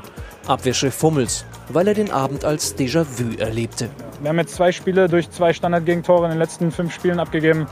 Das ist eine Katastrophe. Katastrophe. Teil 1. Das 1 zu 2 gegen Köln durch zwei annähernd identisch ausgeführte Eckbälle. Und jetzt? Das hat auch was damit zu tun, ähm, ja, wie sehr man unbedingt einen Sieg will, wenn man erneut ein Spiel durch Standards hergibt. Gegen Köln schon zweimal die gleiche Variante, heute die erste wieder die gleiche Variante. Kopfballverlängerung und am langen Pfosten wartet ungedeckt der zukünftige Torschütze. Dann steht bei der zweiten Ecke bei einer klaren Mannzeitzuteilung der stärkste Kopfballspieler des Gegners 10 Meter frei. Also für mich unbegreiflich, wie das passieren kann. Ohne ihn zu nennen. Adressat von Hummels Kritik war der dem Torschützen zugeteilte Emre Can. Fazit. Wir hauen uns einfach selber in die Pfanne. Wir sind selber verantwortlich für unsere Niederlagen und sowas kann nicht passieren.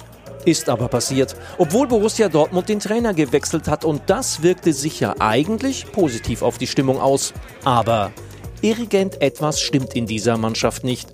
Nur was? Hast du eine Idee? Keine, keine sehr originelle und sehr neue, sondern Mhm. die Strophe 17 von dem, von dem alten Lied. Mit, dem, mit der Mannschaft, mit den Fähigkeiten, mit den Talenten, mit den Jungen, mit allem, was da so da ist, wollen die immer ins Zwei-Sterne-Restaurant. Dann musst du aber gegen Köln spielen und gegen, zu, zu Union fahren und dann musst du dir Burger Takeaway holen. Und das fällt ihnen offensichtlich schwer. Die große, wenn es bei denen gut läuft, läuft so lustig, dass es selbst euch gefallen müsste. Zum Zugucken, das macht Spaß. Ihm gefällt Wenn's- das wahrscheinlich trotzdem gerade, oder? Wenn es nicht läuft, läuft es gar nicht. Ja. Bayern gestern, die, die, am Ende, Schwerstarbeit, 2-1. Das ist der Unterschied. Und ich glaube, das ist die alte Geschichte. Ich weiß nicht, wann das mal reingekommen ist, ob es an der Mischung liegt, dass die Jungen dich dann nicht führen können, aber die Fehler gestern passieren ja.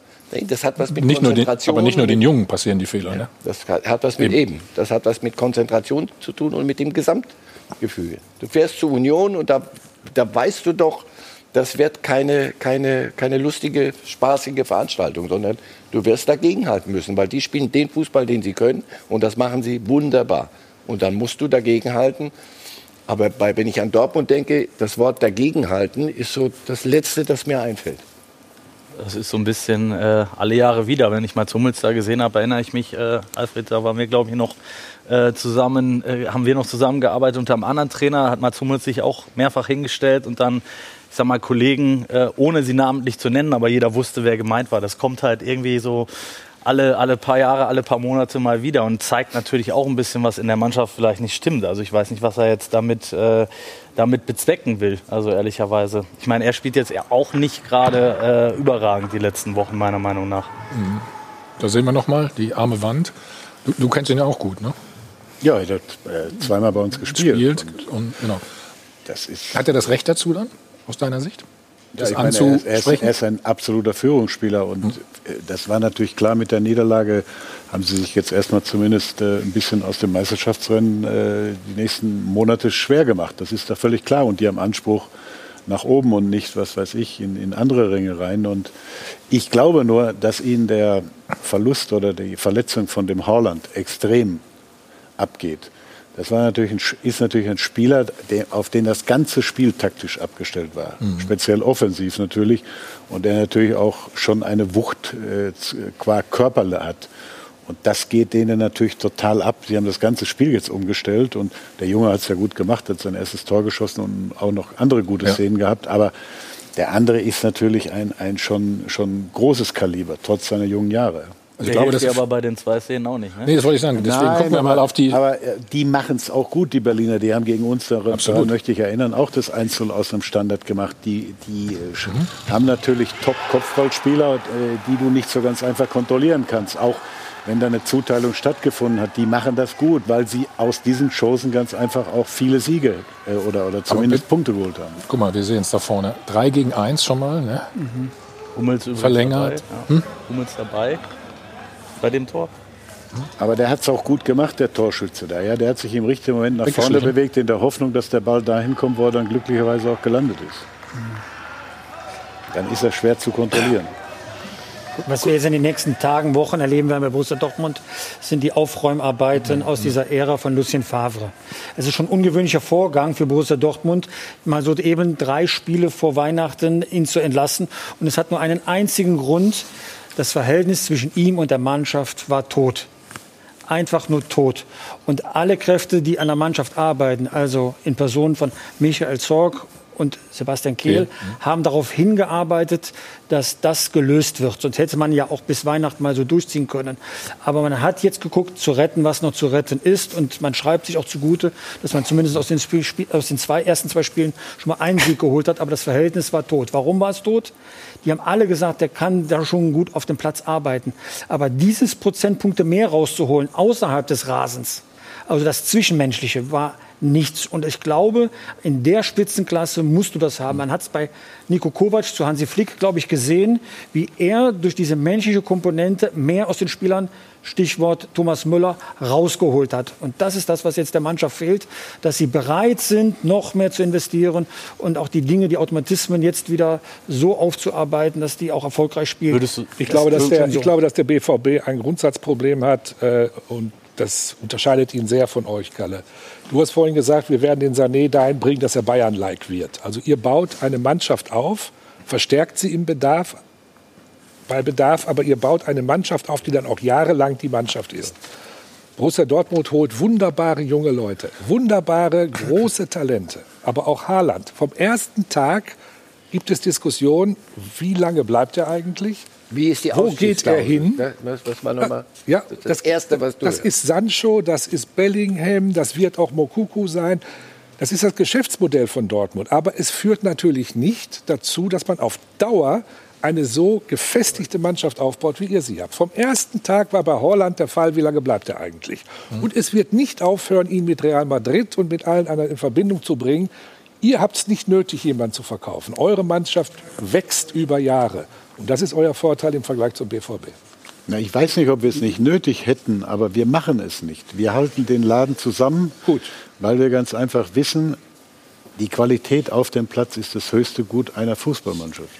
Ja, aber, aber du hast es, gesagt, du es hast euch gibt, haben Sie in Dortmund, und das musst du ihnen zugute halten, hast, du- haben Sie es begriffen. Es, hat, es, kann, Mhm. es ist sinnlos und es ist existenzgefährdend, wenn wir versuchen, das gab es unter früheren Präsidenten dort mal, koste es, was es wolle, und das im Wortsinn, koste es, was es wolle, die Bayern zu jagen. Wir, solche Runden wo, wieso, wieso macht ihr jetzt nicht mal Druck und Bayernjäger, das haben sie zum Glück begriffen. Das können wir nicht leisten. Das heißt, wir sind ein Käufer und ein Verkäufer, ein Ausbildungs- und Verkäuferclub. Das wissen sie. Deswegen, du kommst aus diesem Ding gar nicht mehr raus. Deswegen, was sie brauchen, ist, und da widerspreche ich natürlich das Verhältnis zur Mannschaft, aber auch der Blick auf die Tabelle. Für Dortmund geht es darum, Platz zwei bis vier. Vier musst du erreichen, Champions League. Und das haben sie gesehen, ist gefährdet. Wolfsburg hält sich nicht ans, ans Drehbuch und, und spielt da plötzlich gewinnt Spiele am Stück. Und Leverkusen hält sich nicht ans Drehbuch. Was alles war gesettelt. Ihr eins, Dortmund zwei. Hm, jetzt ist Leipzig da, das stört enorm. Wolfsburg kommt, Leverkusen. kommt und dann guckst du auf die Tabelle, wir sind Fünfter. Und deswegen, das geht nicht. Sie müssen mit diesem Modell die Aber Platz. Karl-Heinz, darf ich einen Satz noch sagen? Karl-Heinz hat ja vorhin wunderbar beschrieben, den Fall Lewandowski. Wir haben ihm rechtzeitig klar gemacht, es kann kommen, wer will, es kann Geld kommen, was will. Wir geben dich nicht ab. Das versuch bitte mal mit Holland jetzt in der Situation. Sie sind börsenkotiert, also das kommt Das auch noch versuch dazu. mit Sie- Holland bitte mal. Das wirst du nicht schaffen. Der Ich ist weg in zwei befürchte, Jahren. Albert, ich befürchte nur, dass sie den Holland nicht gekriegt hätten, wenn sie ihm nicht zumindest eine. Klausel Ja, in den klar, Vertrag das das gestattet hätten. Das ist die Krux, ja. Das, das ist die Krux. Und, und das Geschäftsmodell vor Corona wäre sogar aufgegangen. Das Problem ist jetzt nur, wir haben jetzt alle nochmal, alle, auch wir, einen zusätzlichen finanziellen Druck reingekriegt namens Corona. Wir spielen ohne Zuschauer, das hat Auswirkungen auf deine Einnahmen in allen Bereichen. Das kommt jetzt nochmal dazu. Und, aber ich sage ja mal, wir müssen alle unsere Geschäftsmodelle im Moment ein Stück überprüfen und zum Teil auch anpassen. Und das trifft äh, Dortmund äh, auf Dortmund zu, das trifft auch auf Bayern München zu. Ich hoffe, dass wir ein Stück mehr Rationalität in das ganze Geschäft reinkriegen. Was fällt auf im letzten Transfersommer? Ja. Wir haben im letzten Transfersommer etwa 50 Prozent Absenkung gehabt bei den Ablösesummen. Ja, haben wir auch bei dem Sané Vorher hatten sie mal äh, noch einen dreistelligen Millionenbetrag aufgerufen, der war dann auf mal zumindest nur noch die Hälfte, was immer noch genug ist. Mhm.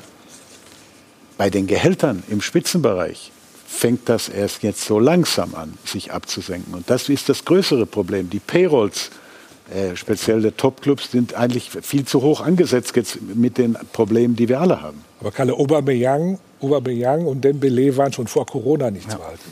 Ne? Also aber Alfred, die Problematik in Dortmund ist doch die, wenn wir über Aubameyang oder Dembele sprechen, dann sprechen wir oft mal über Gehälter ja. 20 plus per anno und dass Borussia Dortmund nicht 20 plus zahlen will, möglicherweise auch nicht kann, verstehe ich, weil man darf eins nicht vergessen, 2004 waren die eigentlich mal pleite. Und das sitzt natürlich wie ein Trauma auch im Hinterkopf dieses Vereins und das wollen sie nie wieder erleben. Ich will ja gar nicht jetzt da äh, der Verteidiger dieses Clubs sein, aber ich habe Verständnis dafür, ja. dass man, man muss hm. in der heutigen Zeit mehr denn je eine eigene Philosophie für seinen Club finden. Unsere Philosophie ist anders als die von Borussia Dortmund, als die von Leverkusen. Die, das, daran möchte ich noch mal erinnern, die verkaufen ihren besten Mann Havertz für großes Geld. Alle Welt denkt, Leverkusen kannst du vergessen die Saison stehen oft mal an Tab waren bis ja. gestern Tabellenführer. Aber ich habe der Borussia keinen Vorwurf also gemacht. Ich habe einen Ist-Zustand erklärt. Ja, das ist auch nur keine andere Chance. Alfred, lass uns gleich mal klären, ähm, was die Bayern zahlen können. Ne? Also Dortmund kann nicht 20 plus zahlen, haben wir gerade gehört. Wir machen einen Spot, dann sind wir wieder da. Ja, 2020 wird für die meisten von uns bestimmt nicht als besonders erfreuliches Jahr in Erinnerung bleiben. Im Gegenteil, Corona hat die Stimmung deutlich eingetrübt, auch beim Fußball. Für den FC Bayern und für Karl-Heinz Rummenigge bedeutet aber wohl ausgerechnet 2020 das erfolgreichste Jahr der Clubgeschichte. So deutlich hat der Rekordmeister national und international noch nie dominiert.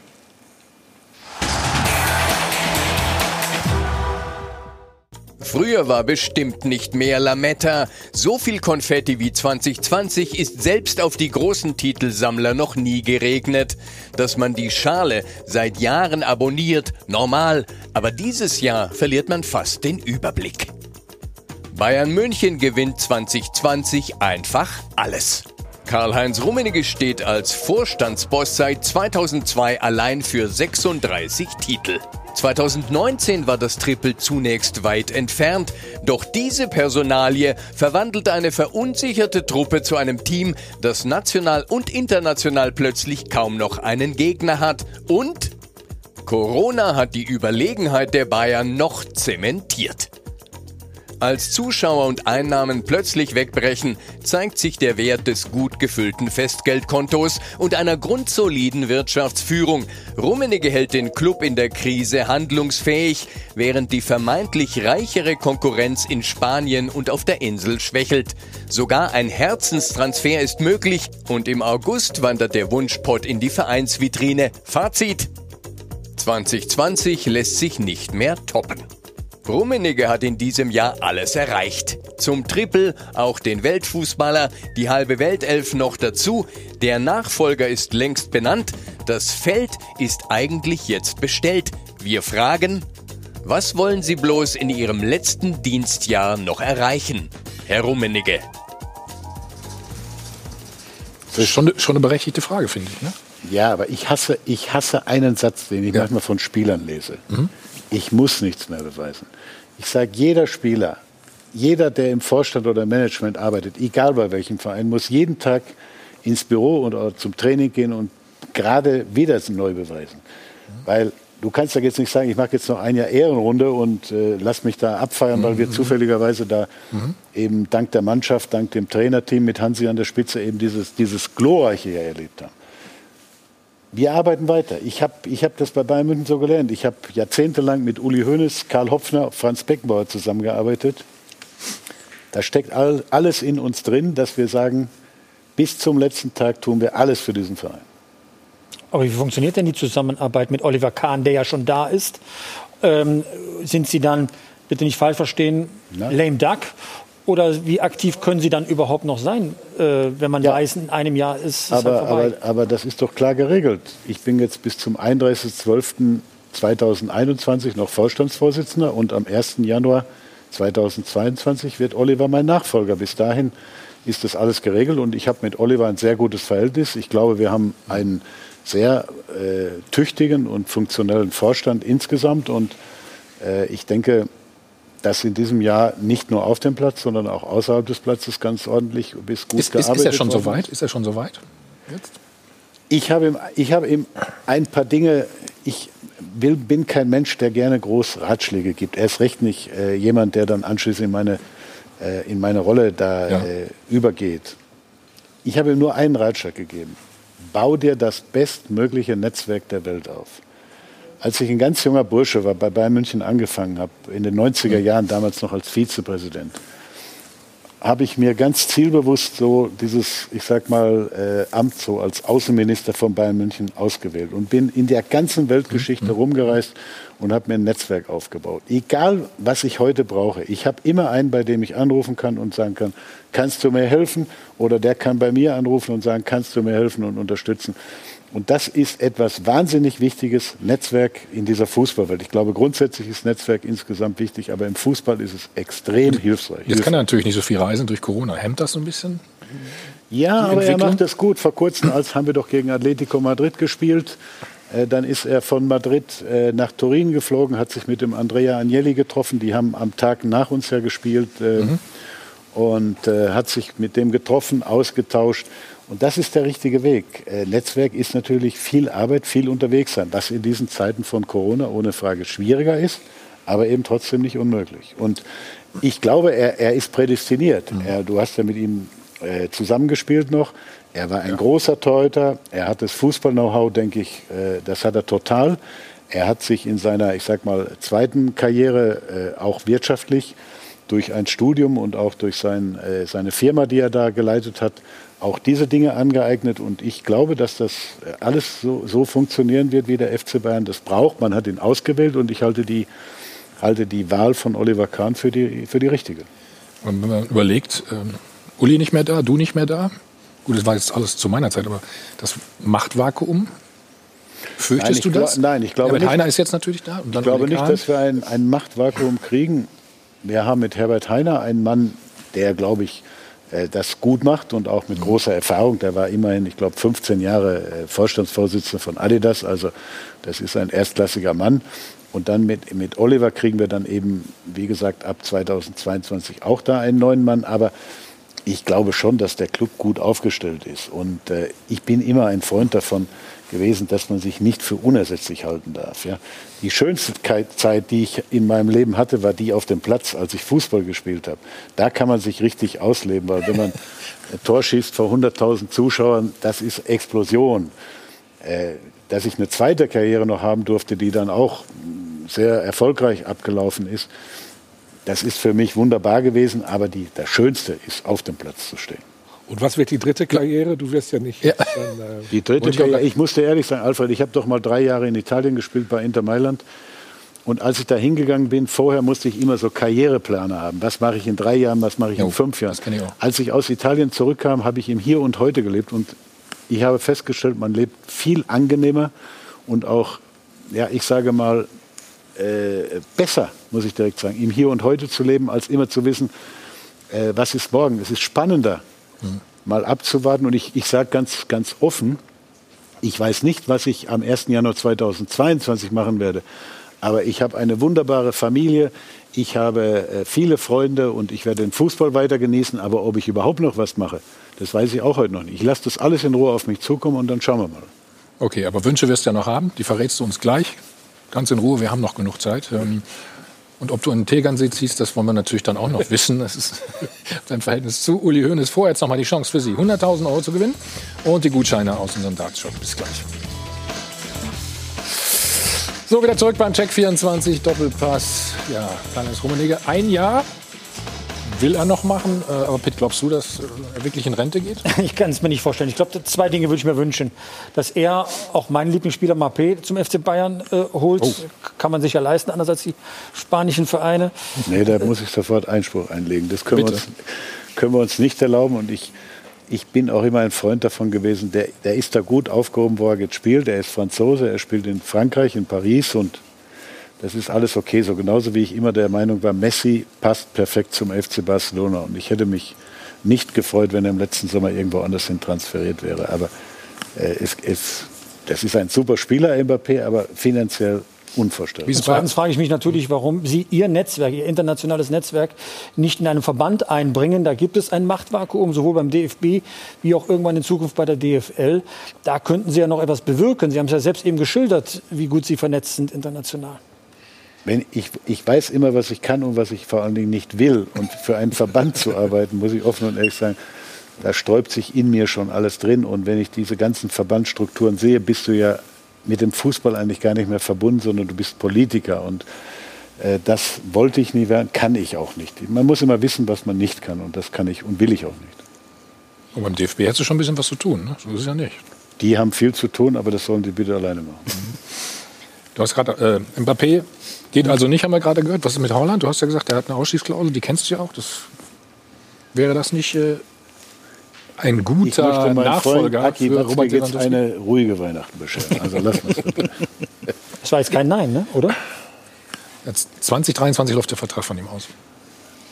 Alles, das ist dann eine Aufgabe für Oliver Kahn. Für Oli, jetzt schiebst du es auf Oliver Kahn. Das ist, Ja, sicher. Hast, du- merkst du das, ne? Man muss Verantwortung auch äh, dahin bringen, wo sie ange, angebracht sind. Ja. Was mit Uli Hoeneß? Wieso bringt er sich noch ein? Oder hält er sich wirklich? Ja, nein, er ist, im zurück? er ist ja noch im Aufsichtsrat und er ist nach wie vor äh, wichtiges Mitglied dieses Aufsichtsrats. Und ich habe ein, ein völlig entspanntes, gutes Verhältnis zu ihm und fertig. Wir unterhalten uns regelmäßig. Aber es hat doch schon mal gescheppert bei euch, ne? Es war beides. Wir haben immer, ich sag mal, äh, Phasen gehabt, wo wir top zusammengearbeitet haben. Es gab zwischendurch dann auch mal Irritationen, würde ich sagen, weil wir unterschiedliche Meinungen zu irgendeinem Thema hatten. Und da wir beide durchaus meinungsstark sind, hat es dann auch schon mal gescheppert. Dann ist mal eine Tür zugeflogen, aber sie ist nie so aus den Angeln geflogen, dass man sie nicht auch wieder in Ruhe zumachen konnte. Wir haben ein, würde man sagen, ein äh, Verhältnis, das schon funktioniert. Wir reden bei Geld, Ruth. Wir reden gerne über Geld und weil ihr bei Transfers wart, da ist natürlich dann auch immer wichtig zu sehen, wie viel Geld hat man überhaupt zur Verfügung. Deswegen schauen wir doch mal auf die Jahresbilanz der Bayern, denn es war ein seltsames Jahr, Corona ohne Zuschauereinnahmen und das bedeutet auch für die Bayern, Umsatz und Gewinn sind gesunken. Wir haben hier mal die Auflistung. Man muss dazu sagen, dass das vorherige jährige Geschäftsjahr äh, 2018-19 ein Rekordjahr war und demnach Umsatz auf äh, 698 Millionen gesunken und äh, Gewinn um mehr als 40 Millionen. Allerdings, sage ich auch dazu, immer noch ein Gewinn gemacht. Da geht es natürlich kleineren Vereinen noch mal anders und äh, denen hilft dann auch nur so ja am Rande, dass die neue TV-Gelderverteilung da auch nicht so sehr für die kleinen Vereine stimmt. Das sagt zum Beispiel auch Andreas Rettich. Wir hören mal seine Aussage dazu. Man kann jetzt äh, erkennen, äh, dass aus meiner Sicht äh, hier mehrere Chancen verpasst wurden. Ähm, Im Übrigen hat sich leider auch der Solidaritätsbegriff verschoben. Ähm, Früher war der FC Bayern solidarisch mit Bochum und Bielefeld. Heute ist er es mit Manchester United und Juventus Turin. Bedeutet, das hilft also eher den ja, international ausgerichteten Clubs. Was sagen Sie dazu, Herr Rummenigge? dass mir der Herr Rettich kein Kommentar wert ist. Außerdem muss ich eins sagen, es ist ja bekannt, was, dass bei der letzten Entscheidung des DFL-Präsidiums der FC Bayern sich der Stimme enthalten hat. Ich würde das mal auch nicht unbedingt als äh, so bewerten, dass wir mit der Verteilung zufrieden sind, weil man darf ja eins nicht vergessen, man hat weitestgehend exklusiv den großen Vereinen Geld weggenommen und nach unten verteilt. Und ähm, ich bin immer ein Freund gewesen, dass ich Leistung auch am Ende des Tages finanziell rechnen muss. Und äh, du kannst den großen Clubs immer noch mehr wegnehmen, dann werden sie international weniger wettbewerbsfähig. Und ich glaube, gerade in diesen Zeiten wäre das ein Riesenfehler gewesen. Erstmal sind wir alle, alle 18 Corona geschädigt. Zweitens muss die Bundesliga ein latentes Interesse daran haben, dass wir international wettbewerbsfähig sind. Ich möchte daran erinnern, alle vier Champions League Clubs, Leverkusen, Hoffenheim haben sich für die Europa League äh, äh, Gruppenphase qualifiziert oder für das K.O.-System jetzt qualifiziert. Äh, wenn wir international eine Rolle spielen wollen und auch international, internationales Wachstum generieren wollen und auch wettbewerbsfähig da bleiben, bleiben wollen, brauchen wir gute Vereine in der Bundesliga. Die großen Vereine spielen die Lokomotive und ich glaube, wir haben eine sehr solidarische Geldverteilung gefunden, die im Übrigen von oben nach unten schon in diesem Jahr abgewandert ist. Also den Schuh ziehe ich mir nicht an, den Rettich da, äh, äh, da ich, ich sag mal, hingestellt hat. weil ganz einfach das Brot- und Buttergeschäft für Bayern München ist und war immer die Bundesliga und bleibt sie auch in der Zukunft. Deine Prophezeiung, Prophezeiung äh, Marcel, war ja, dass die Bayern bald nicht mehr in der Bundesliga spielen oder irgendwann. Ne? Nicht bald, aber auf, auf lange Sicht. Ich meine, Retti benutzt das Wort Solidarität. Wenn du das jetzt mal weglässt, die, die Konkurrenz der Bayern ist Manchester City und Juventus Turin und nicht Bielefeld bei aller, bei aller Sympathie großer Sympathie oder Union Berlin. Das wird auf Dauer, ich, ich nehme dir das jetzt ab, was du sagst. Ihr seht, du sagst es, Brot und Butter ist und bleibt die Bundesliga. Ich glaube, dass es auf Dauer nicht funktionieren kann mehr. Die Schere ist so weit auseinandergegangen und das kannst du im Übrigen auch, Herr Rettich, Andreas, das kannst du auch nicht, indem du noch ein paar Millionen wegnimmst. Das klingt obszön, aber so ist es ja. Du nimmst noch ein bisschen weg und verteilst es und was dann? Dann hast du Bielefeld und Union Berlin als, als eure Konkurrenz um die deutsche Meisterschaft. Das ist Unsinn. Das wirst du nie mehr hinkriegen. Die Schere ist mit Einführung der Champions League vor vielen Jahren so weit auseinandergegangen, immer mehr. Du hast Topclubs, die spielen ihre Liga und der Rest spielt seine Liga. Da gibt es ab und zu schöne Spiele und da gibt es ein 2-2 in der, in der alten Försterei, alles prima. Nur die Verhältnisse sind anders. Und ich glaube, auf Dauer wird es schwer sein, das in einer Liga zu behalten, weil du in etwa weißt, wie die Meisterschaft ausgeht. Aber mir fällt auch auf, äh, Marcel, du musst den Anspruch haben. Du hast gerade Union Berlin genannt. Ich finde, Union Berlin hat nachhaltig positive Entwicklung. Großartig. Ich kenne den, kenn den, habe den Herrn Zingler jetzt ein paar Mal kennengelernt. Der macht das unaufgeregt, aber gut. Die haben sich gut entwickelt. Die sind, glaube ich, Tabellensechster gerade. Oder ich nenne auch mal das Beispiel Eintracht Frankfurt. Freddy Bobic, Axel Hellmann machen einen guten Job. Ergebnis ist, sie entwickeln sich. Ja, die waren in der Europa League im Halbfinale, äh, hätten es fast ins Finale geschafft. Du musst gut arbeiten. Und es liegt nicht daran, wa- was weiß ich, wenn du Dortmund oder Bayern München 30 Millionen wegnehmen würdest und würdest es nach unten leiten.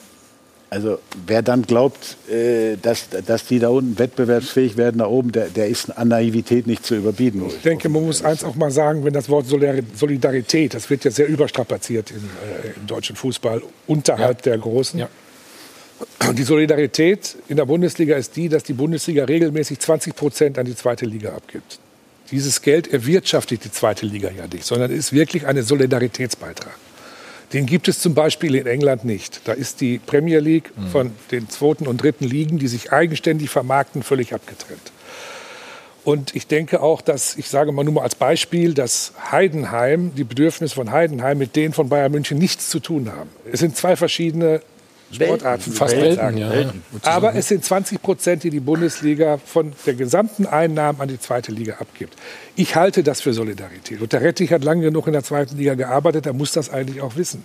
Und eins für Marcel auch recht geben, wenn du jetzt den Bayern nochmal, ich nenne irgendeine Summe 20 Millionen wegnimmst und gibst sie irgendwo in den, in, den, in den Keller der Bundesliga, wird der Meisterschaftskampf kein Deutsch spannender. Aber kannst, was ist mit der Superliga? Kann, kann man, oder kann man sich vorstellen, dass, dass die Bayern mit zwei Mannschaften im Nein, Prinzip das dann spielen nein, würde? Eine in der Bundesliga, sag ich mal. und Die eine ist teuer genug, die zweite können wir dann nicht mehr bezahlen. Also, äh, wir haben, weißt, wir haben ne? grundsätzlich nicht das Interesse, dass eine Super League installiert wird. Wenn die Super League diskutiert wurde in der Vergangenheit, kam sie immer aus dem Süden von Europa. Das hängt natürlich damit zusammen, ganz einfach auch mit Entwicklungen. Und ich glaube, ein ganz wichtiger Schritt wird jetzt sein, die Reform der Champions League 2024. Weil wir haben ja eine Gruppenphase im Moment, ich würde Sie sagen, die ein Stück mir zu langweilig geworden ist. Wir haben oft nach dem vierten, spätestens nach dem fünften. Bei der Auslosung, Kalle. Nicht erst nach dem vierten Spieltag.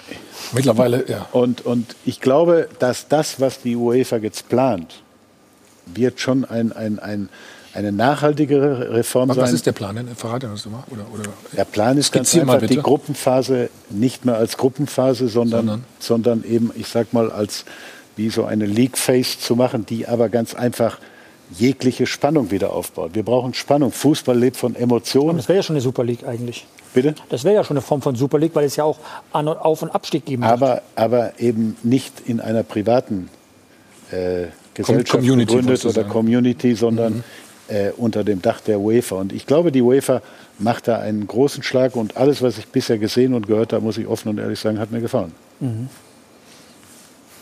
Kannst du, ähm, na gut, du bist ja nicht mehr so lange dabei, hast du jetzt gesagt, aber kannst du uns denn die Hoffnung ähm, erhalten, dass die Bayern immer in der Bundesliga spielen werden? Das wird äh, am Ende des Tages wird das äh, Oliver Kahn mit, mit Herbert Heiner äh, entscheiden müssen. Aber wir haben keine initiale Zündung in der ganzen Geschichte. Wir haben uns immer als, als Kind der Bundesliga äh, gefühlt und fühlen uns auch heute noch ja. so, obwohl wir zwei Jahre erst verspätet aufgenommen wurden in die Bundesliga. Damals mhm. hat man Bayern München ja bei der Geburt 1963 äh, stillschweigend vergessen, weil der Gab es einen besseren Club in München? Kann das sein? Ver vermeintlichen, sage ich. Aber das hat dem Franz Beckenbauer bis heute gestunken, kann ich nur sagen. so, warum auch Aber immer. beschäftigt Sie das nicht bis heute? Ich meine, in den ersten 95 Jahren des, in der Vereinsgeschichte des FC Bayern haben Sie 13 Meisterschaften gewonnen. Mehr als diese 13 haben Sie seit 1994, 95 gewonnen. Also haben Sie da überhaupt noch Lust auf, auf Bundesliga, wenn in der Mehrheit der Meisterschaften immer Bayern München als Sieger vorgeht? Das ist ja das, was die Leute draußen diskutieren. Ja, aber ich muss trotzdem eins sagen, wenn ich das Spiel gestern mal als, als nennen wir es mal Beispiel nennen darf. Klar ist es immer, wenn du in der letzten Sekunde gewinnst noch, freust du dich, aber das ist Top-Fußball von der Qualität her, den wir gestern gesehen haben, erlebt mhm. haben. Der ist spannend, der ist eng. Schauen Sie sich doch die Tabelle gerade an. Bayern München zwar vorne, das ist immer das Ziel, das wir haben, aber zwei Punkte dahinter Leipzig, zwei Punkte dahinter äh, mhm. Bayer Leverkusen. Äh, so eng ging es doch lange nicht mehr zu, muss man doch schon, ja, schon sagen. Und das ist doch das, was die Bundesliga äh, spannend gemacht hat. Natürlich weiß ich, wenn du achtmal hintereinander Meister wirst, dass das jetzt nicht das Erquickendste ist, wenn du nicht gerade Bayern München-Fan bist und das auch nicht so toll findest. Aber man muss es irgendwie auch äh, so nehmen, wie es ist. Wir haben, glaube ich, ganz ordentlich gearbeitet in den letzten Jahren und dass wir dieses Jahr 2020 erlebt haben, war die Mannschaft mit einem Trainer, der auch Herausragendes geleistet hat. Ja. Der Glücksgriff kann man sagen, ne? sozusagen. Das war, war eine, eine gute Entscheidung. Ja, wir haben uns ja damals bei Uli getroffen. An dem bekannten Samstag, Samstag hatten wir ja 5-1 verloren in Frankfurt. Und im Flugzeug war klar, wir müssen reagieren und haben uns dann am nächsten Tag getroffen, Hassan, Uli und ich, und haben dann entschieden, erstmal, es geht nicht mehr weiter mit Nico, weil das ging nicht mehr. Das war auch ein Punkt erreicht, wo du sagen musstest, jetzt muss man einschreiten. Das macht zwar keinen Spaß, einen Trainer zu entlassen, aber das geht dann, ging dann nicht mehr. Und dann haben wir eben entschieden, wir vertrauen Hansi. Mhm. Und der hat das natürlich gemacht. Brauchen wir ja nicht drüber sprechen. Besser geht es ja nicht mehr. Das, das, wer im November letzten Jahres, 2019, uns gesagt hätte, du stehst da nächster Weihnachten mit fünf Titeln, für einen Welttrainer hat es dann leider trotzdem nicht gereicht. Hättest du gesagt, drei hätten auch gereicht. Ne? Also, ja, ja. Er, aber Herr Ostendorf, er hätte, er hätte das verdient gehabt. Ich muss das Witz. klar und deutlich sagen. Wenn du, wenn du fünf, Titel, alle, wenn du fünf ich, ne? Titel gewinnst, ja, er, war, er ja. war ja schon ein bisschen enttäuscht am Donnerstag, das habe ich ihm angemerkt. Das und, und, das auch, auch, auch zu Recht. Und ich glaube, Jürgen Klopp hat das ja äh, auch richtig gesagt. Er ist total überrascht, dass er gewinnt. Er hat die Premier League gewonnen nach 30 Jahren. Ähm, der ist auch ein toller Trainer, muss man sagen. Aber wenn du fünf Titel gewinnst, dann muss man klar und deutlich sagen, dann. Wie enttäuscht war er denn wirklich? Ja, er war schon enttäuscht. Ich glaube, er wäre es gerne gewesen, äh, geworden. Kann man noch verstehen. Ja, ich habe ihm gesagt, Hansi, schau da vorne hin, da standen die fünf, fünf äh, Pokale. Aber man sieht ja an dem Gesichtsausdruck, das hat so seine Gemütslage in dem Moment schon ein bisschen wiedergespiegelt, weil ah er ist auch ein Mensch oder ein Trainer, muss ich sagen, der sehr mit seinem Team lebt. Das ist ein ganz äh, intimes Team, das da mit ihm zusammenarbeitet, in dem jeder eine klare Rollenverteilung hat. Mhm. Und er, ihm ist immer wichtig, dass das Team auch mitschwingt. Und er hat es ja auch richtig gesagt. Wir hätten uns natürlich gefreut, wenn Klar. er stellvertretend für das Team ausgezeichnet worden wäre. Wie, Verdient hätte das. Brauchen wir nicht drüber sprechen. Wie gelingt es ihm, die Mannschaft mitzunehmen? Was glaubst du, ist seine größte Stärke da? Ja, ich glaube. Das Moderieren? Ich glaube, erstmal, du musst bei Bayern München einen klaren Plan haben. Und wir hatten ja großartige Trainer, wenn ich an Van Gaal denke. Natürlich auch ein schwieriger Mensch, aber ein super Trainer. Mhm. Ein Jupp Heynckes, der beides hatte. Guter Trainer, klarer Plan, als auch große Empathie. Auch ein Pep Guardiola. Nicht immer einfach, aber ein super Trainer, kann ich sagen. Und wir haben uns, glaube ich, in diesen sieben, acht Jahren, in der die drei Trainer waren, so einen FC Bayern-Stil angeeignet, der ja auch bei den Fans unglaublich beliebt war. Das war ja, Bayern München hat auf mal gespielt wie Barcelona ja. zu besten Tagen.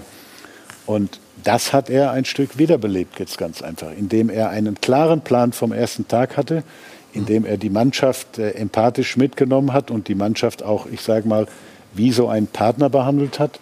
Und die hat ihm natürlich in, auf Heller und Münze zurückbezahlt. Wie groß ist sein Mitspracherecht bei Transfers? Ja, wir sind, wenn wir über, über, wir haben eine Gruppe bei uns im Verein, die nennt sich äh, Arbeitsgruppe Sport oder Fußball.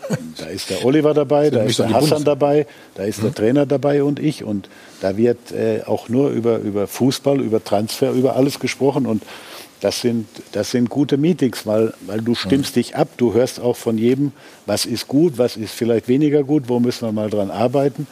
Und, und diese Gruppe muss am Ende des Tages natürlich auch den Transfermarkt gemeinsam erarbeiten. Wie oft tagt diese Gruppe?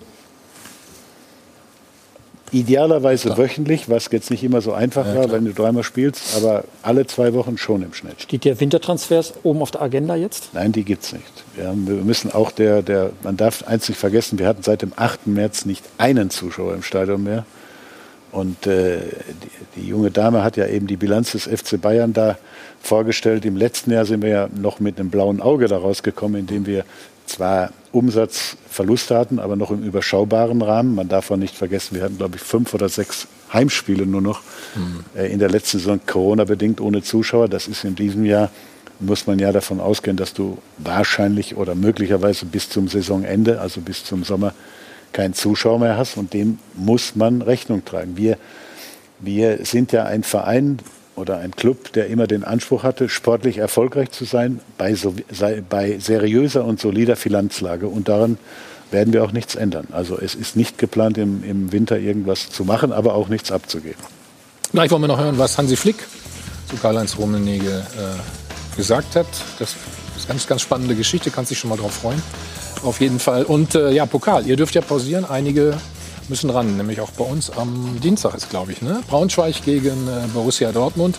Und nach uns wie immer pur Landstein, die Gastgeber ist. Jochen Stutzki. Jochen. So, wir sind mal zurück beim Check 24 Doppelpass. Und wie versprochen, hören wir jetzt mal den eigentlichen Welttrainer, haben wir eben beschlossen, hier nochmal in der Runde. Hansi Flick zu Karl-Heinz Rummenigge. Ich glaube, dass, dass Bayern München schon äh, nächste Saison, also nächstes Jahr, 2022 dann, ähm, ein Mann verliert, der über Jahre hinweg auch, auch äh, ich sag mal, die Geschicke des FC Bayern geleitet hat, mitgeleitet hat und, und äh, da auch im internationalen Weltfußball ja ein sehr anerkannter Fachmann ist und, und deswegen ist es mit Sicherheit so, dass er na, da eine große Lücke hinterlässt. Dem ist nichts hinzuzufügen, wolltest du wahrscheinlich sagen. Du hast gerade einen Anruf bekommen von Franz Beckenbauer. Was wollte er von dir? Weiß ich nicht, konnte ja nicht dran gehen. Rufe ihn nachher zurück. Nein, Hansi, Hansi und ich haben ein sehr gutes Verhältnis, muss ich sagen. Ich bin sehr dankbar ja. für das, was er in diesem Jahr geleistet hat, weil, weil ich bin jetzt ja. lange, lange in dem Club dabei, aber fünf Titel jetzt auf den Gabentisch zu haben und dann noch Tabellenführer zu sein im letzten, am letzten Spieltag. à la Bonheur, der hat einen Top-Job gemacht und er wäre oder ist für mich auch der Welttrainer 2020. Ich habe eben kurz erwähnt, äh, Dienstag äh, DFB-Pokal. Ihr müsst nicht dran. Leipzig muss aber zum Beispiel ran. Ist es nicht ein bisschen ungerecht? Ja, weil eigentlich, ich, ich sag mal, ich habe Verständnis dafür, dass Leipzig auch äh, am liebsten nicht gespielt hätte, weil es gab ja drei Clubs, die bis tief in den äh, August hinein spielen mussten. Bayern München hat die meisten Spiele gehabt, weil wir das genau, bis ins Finale Champions League gekommen sind. RB Leipzig, möchte ich daran erinnern, hatte ein Spiel weniger nur, Halbfinale. Mhm. Und dann eben Bayer Leverkusen war Viertelfinale Europa League. Und ich muss, muss ehrlich sagen, da ist, glaube ich, den Sportdirektoren ein bisschen der Termin durchgerutscht. Der Termin 22. 23. Dezember ist Katastrophe.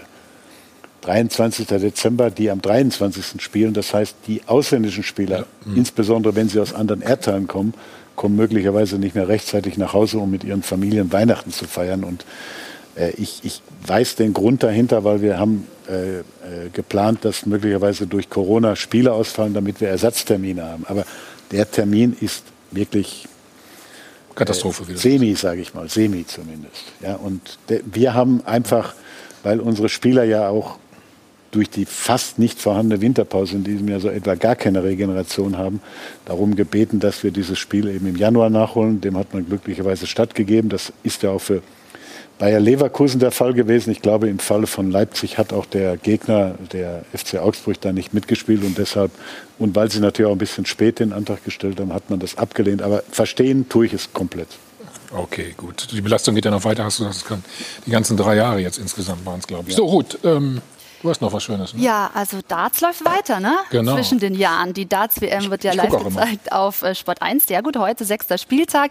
Also zwei Deutsche sind noch dabei mit Nico Kurz und Gabriel Clemens. Die treffen morgen aufeinander. Heute ist Gary Anderson im Einsatz. Also ist ein richtig äh, toller Darts-Tag wieder. Unbedingt reinschalten. Ab 14 Uhr geht's da weiter bei uns. Und Herr Rummenigge, ich habe mal nachgeguckt. Bei uns hier im Doppelpassbuch steht drin, da ist unsere Gästeliste. Sie waren dreimal bislang bei uns und das letzte Mal vor zehn Jahren. Das ist aber schon ein Weilchen her. Wir haben auch die Bilder rausgekramt, ähm, wie das damals aussah. Da waren wir natürlich im Hilton mit Zuschauern und die haben auch noch für Sie Spalier gestanden. Das wünschen wir uns natürlich fürs nächste Jahr wieder so eine Atmosphäre. Und da kommen Sie doch dann nochmal, oder? Nächstes Jahr.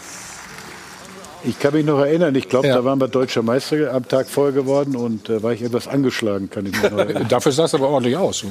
Geschminkt. Dafür hat es dann noch, noch gereicht. Ähm, aber nicht noch mal zehn Jahre warten, ne? Du kommst früher vorbei. Du hast ja demnächst auch ich noch, noch, und dann hast du auch noch mehr Zeit vor allen Dingen. Ne? Ja, so, ich. also, das war's. Bedanke mich ganz herzlich, dass du da warst. Alles, alles Vielen Gute. Dank. Euch natürlich auch. Buch gibt's gleich auch noch hier. Ne? Du, du hast es, glaube ich, gerade schon hochgezeigt. Ne? Ja. Gut, Dankeschön. Hat auch wieder, wie immer, viel Spaß gemacht. Gerne, ja. Frohe So. Weihnachten allen. Genau, darauf stoßen wir nochmal an. Also bleiben Sie vor allen Dingen gesund. Feiern Sie schöne Weihnachten, so, so gut das geht. Und äh, nächste Woche gibt es dann am 27. Best of Dopa. Und äh, ja, am 3. geht es ja schon wieder weiter. Ne? Also wir haben auch keine große Pause. Ist aber nicht ganz so anstrengend wie für die Spieler. Also, so, alles Gute. Jochen Stutzki macht jetzt weiter mit Pur Landstein. Viel Vergnügen dabei. Prost.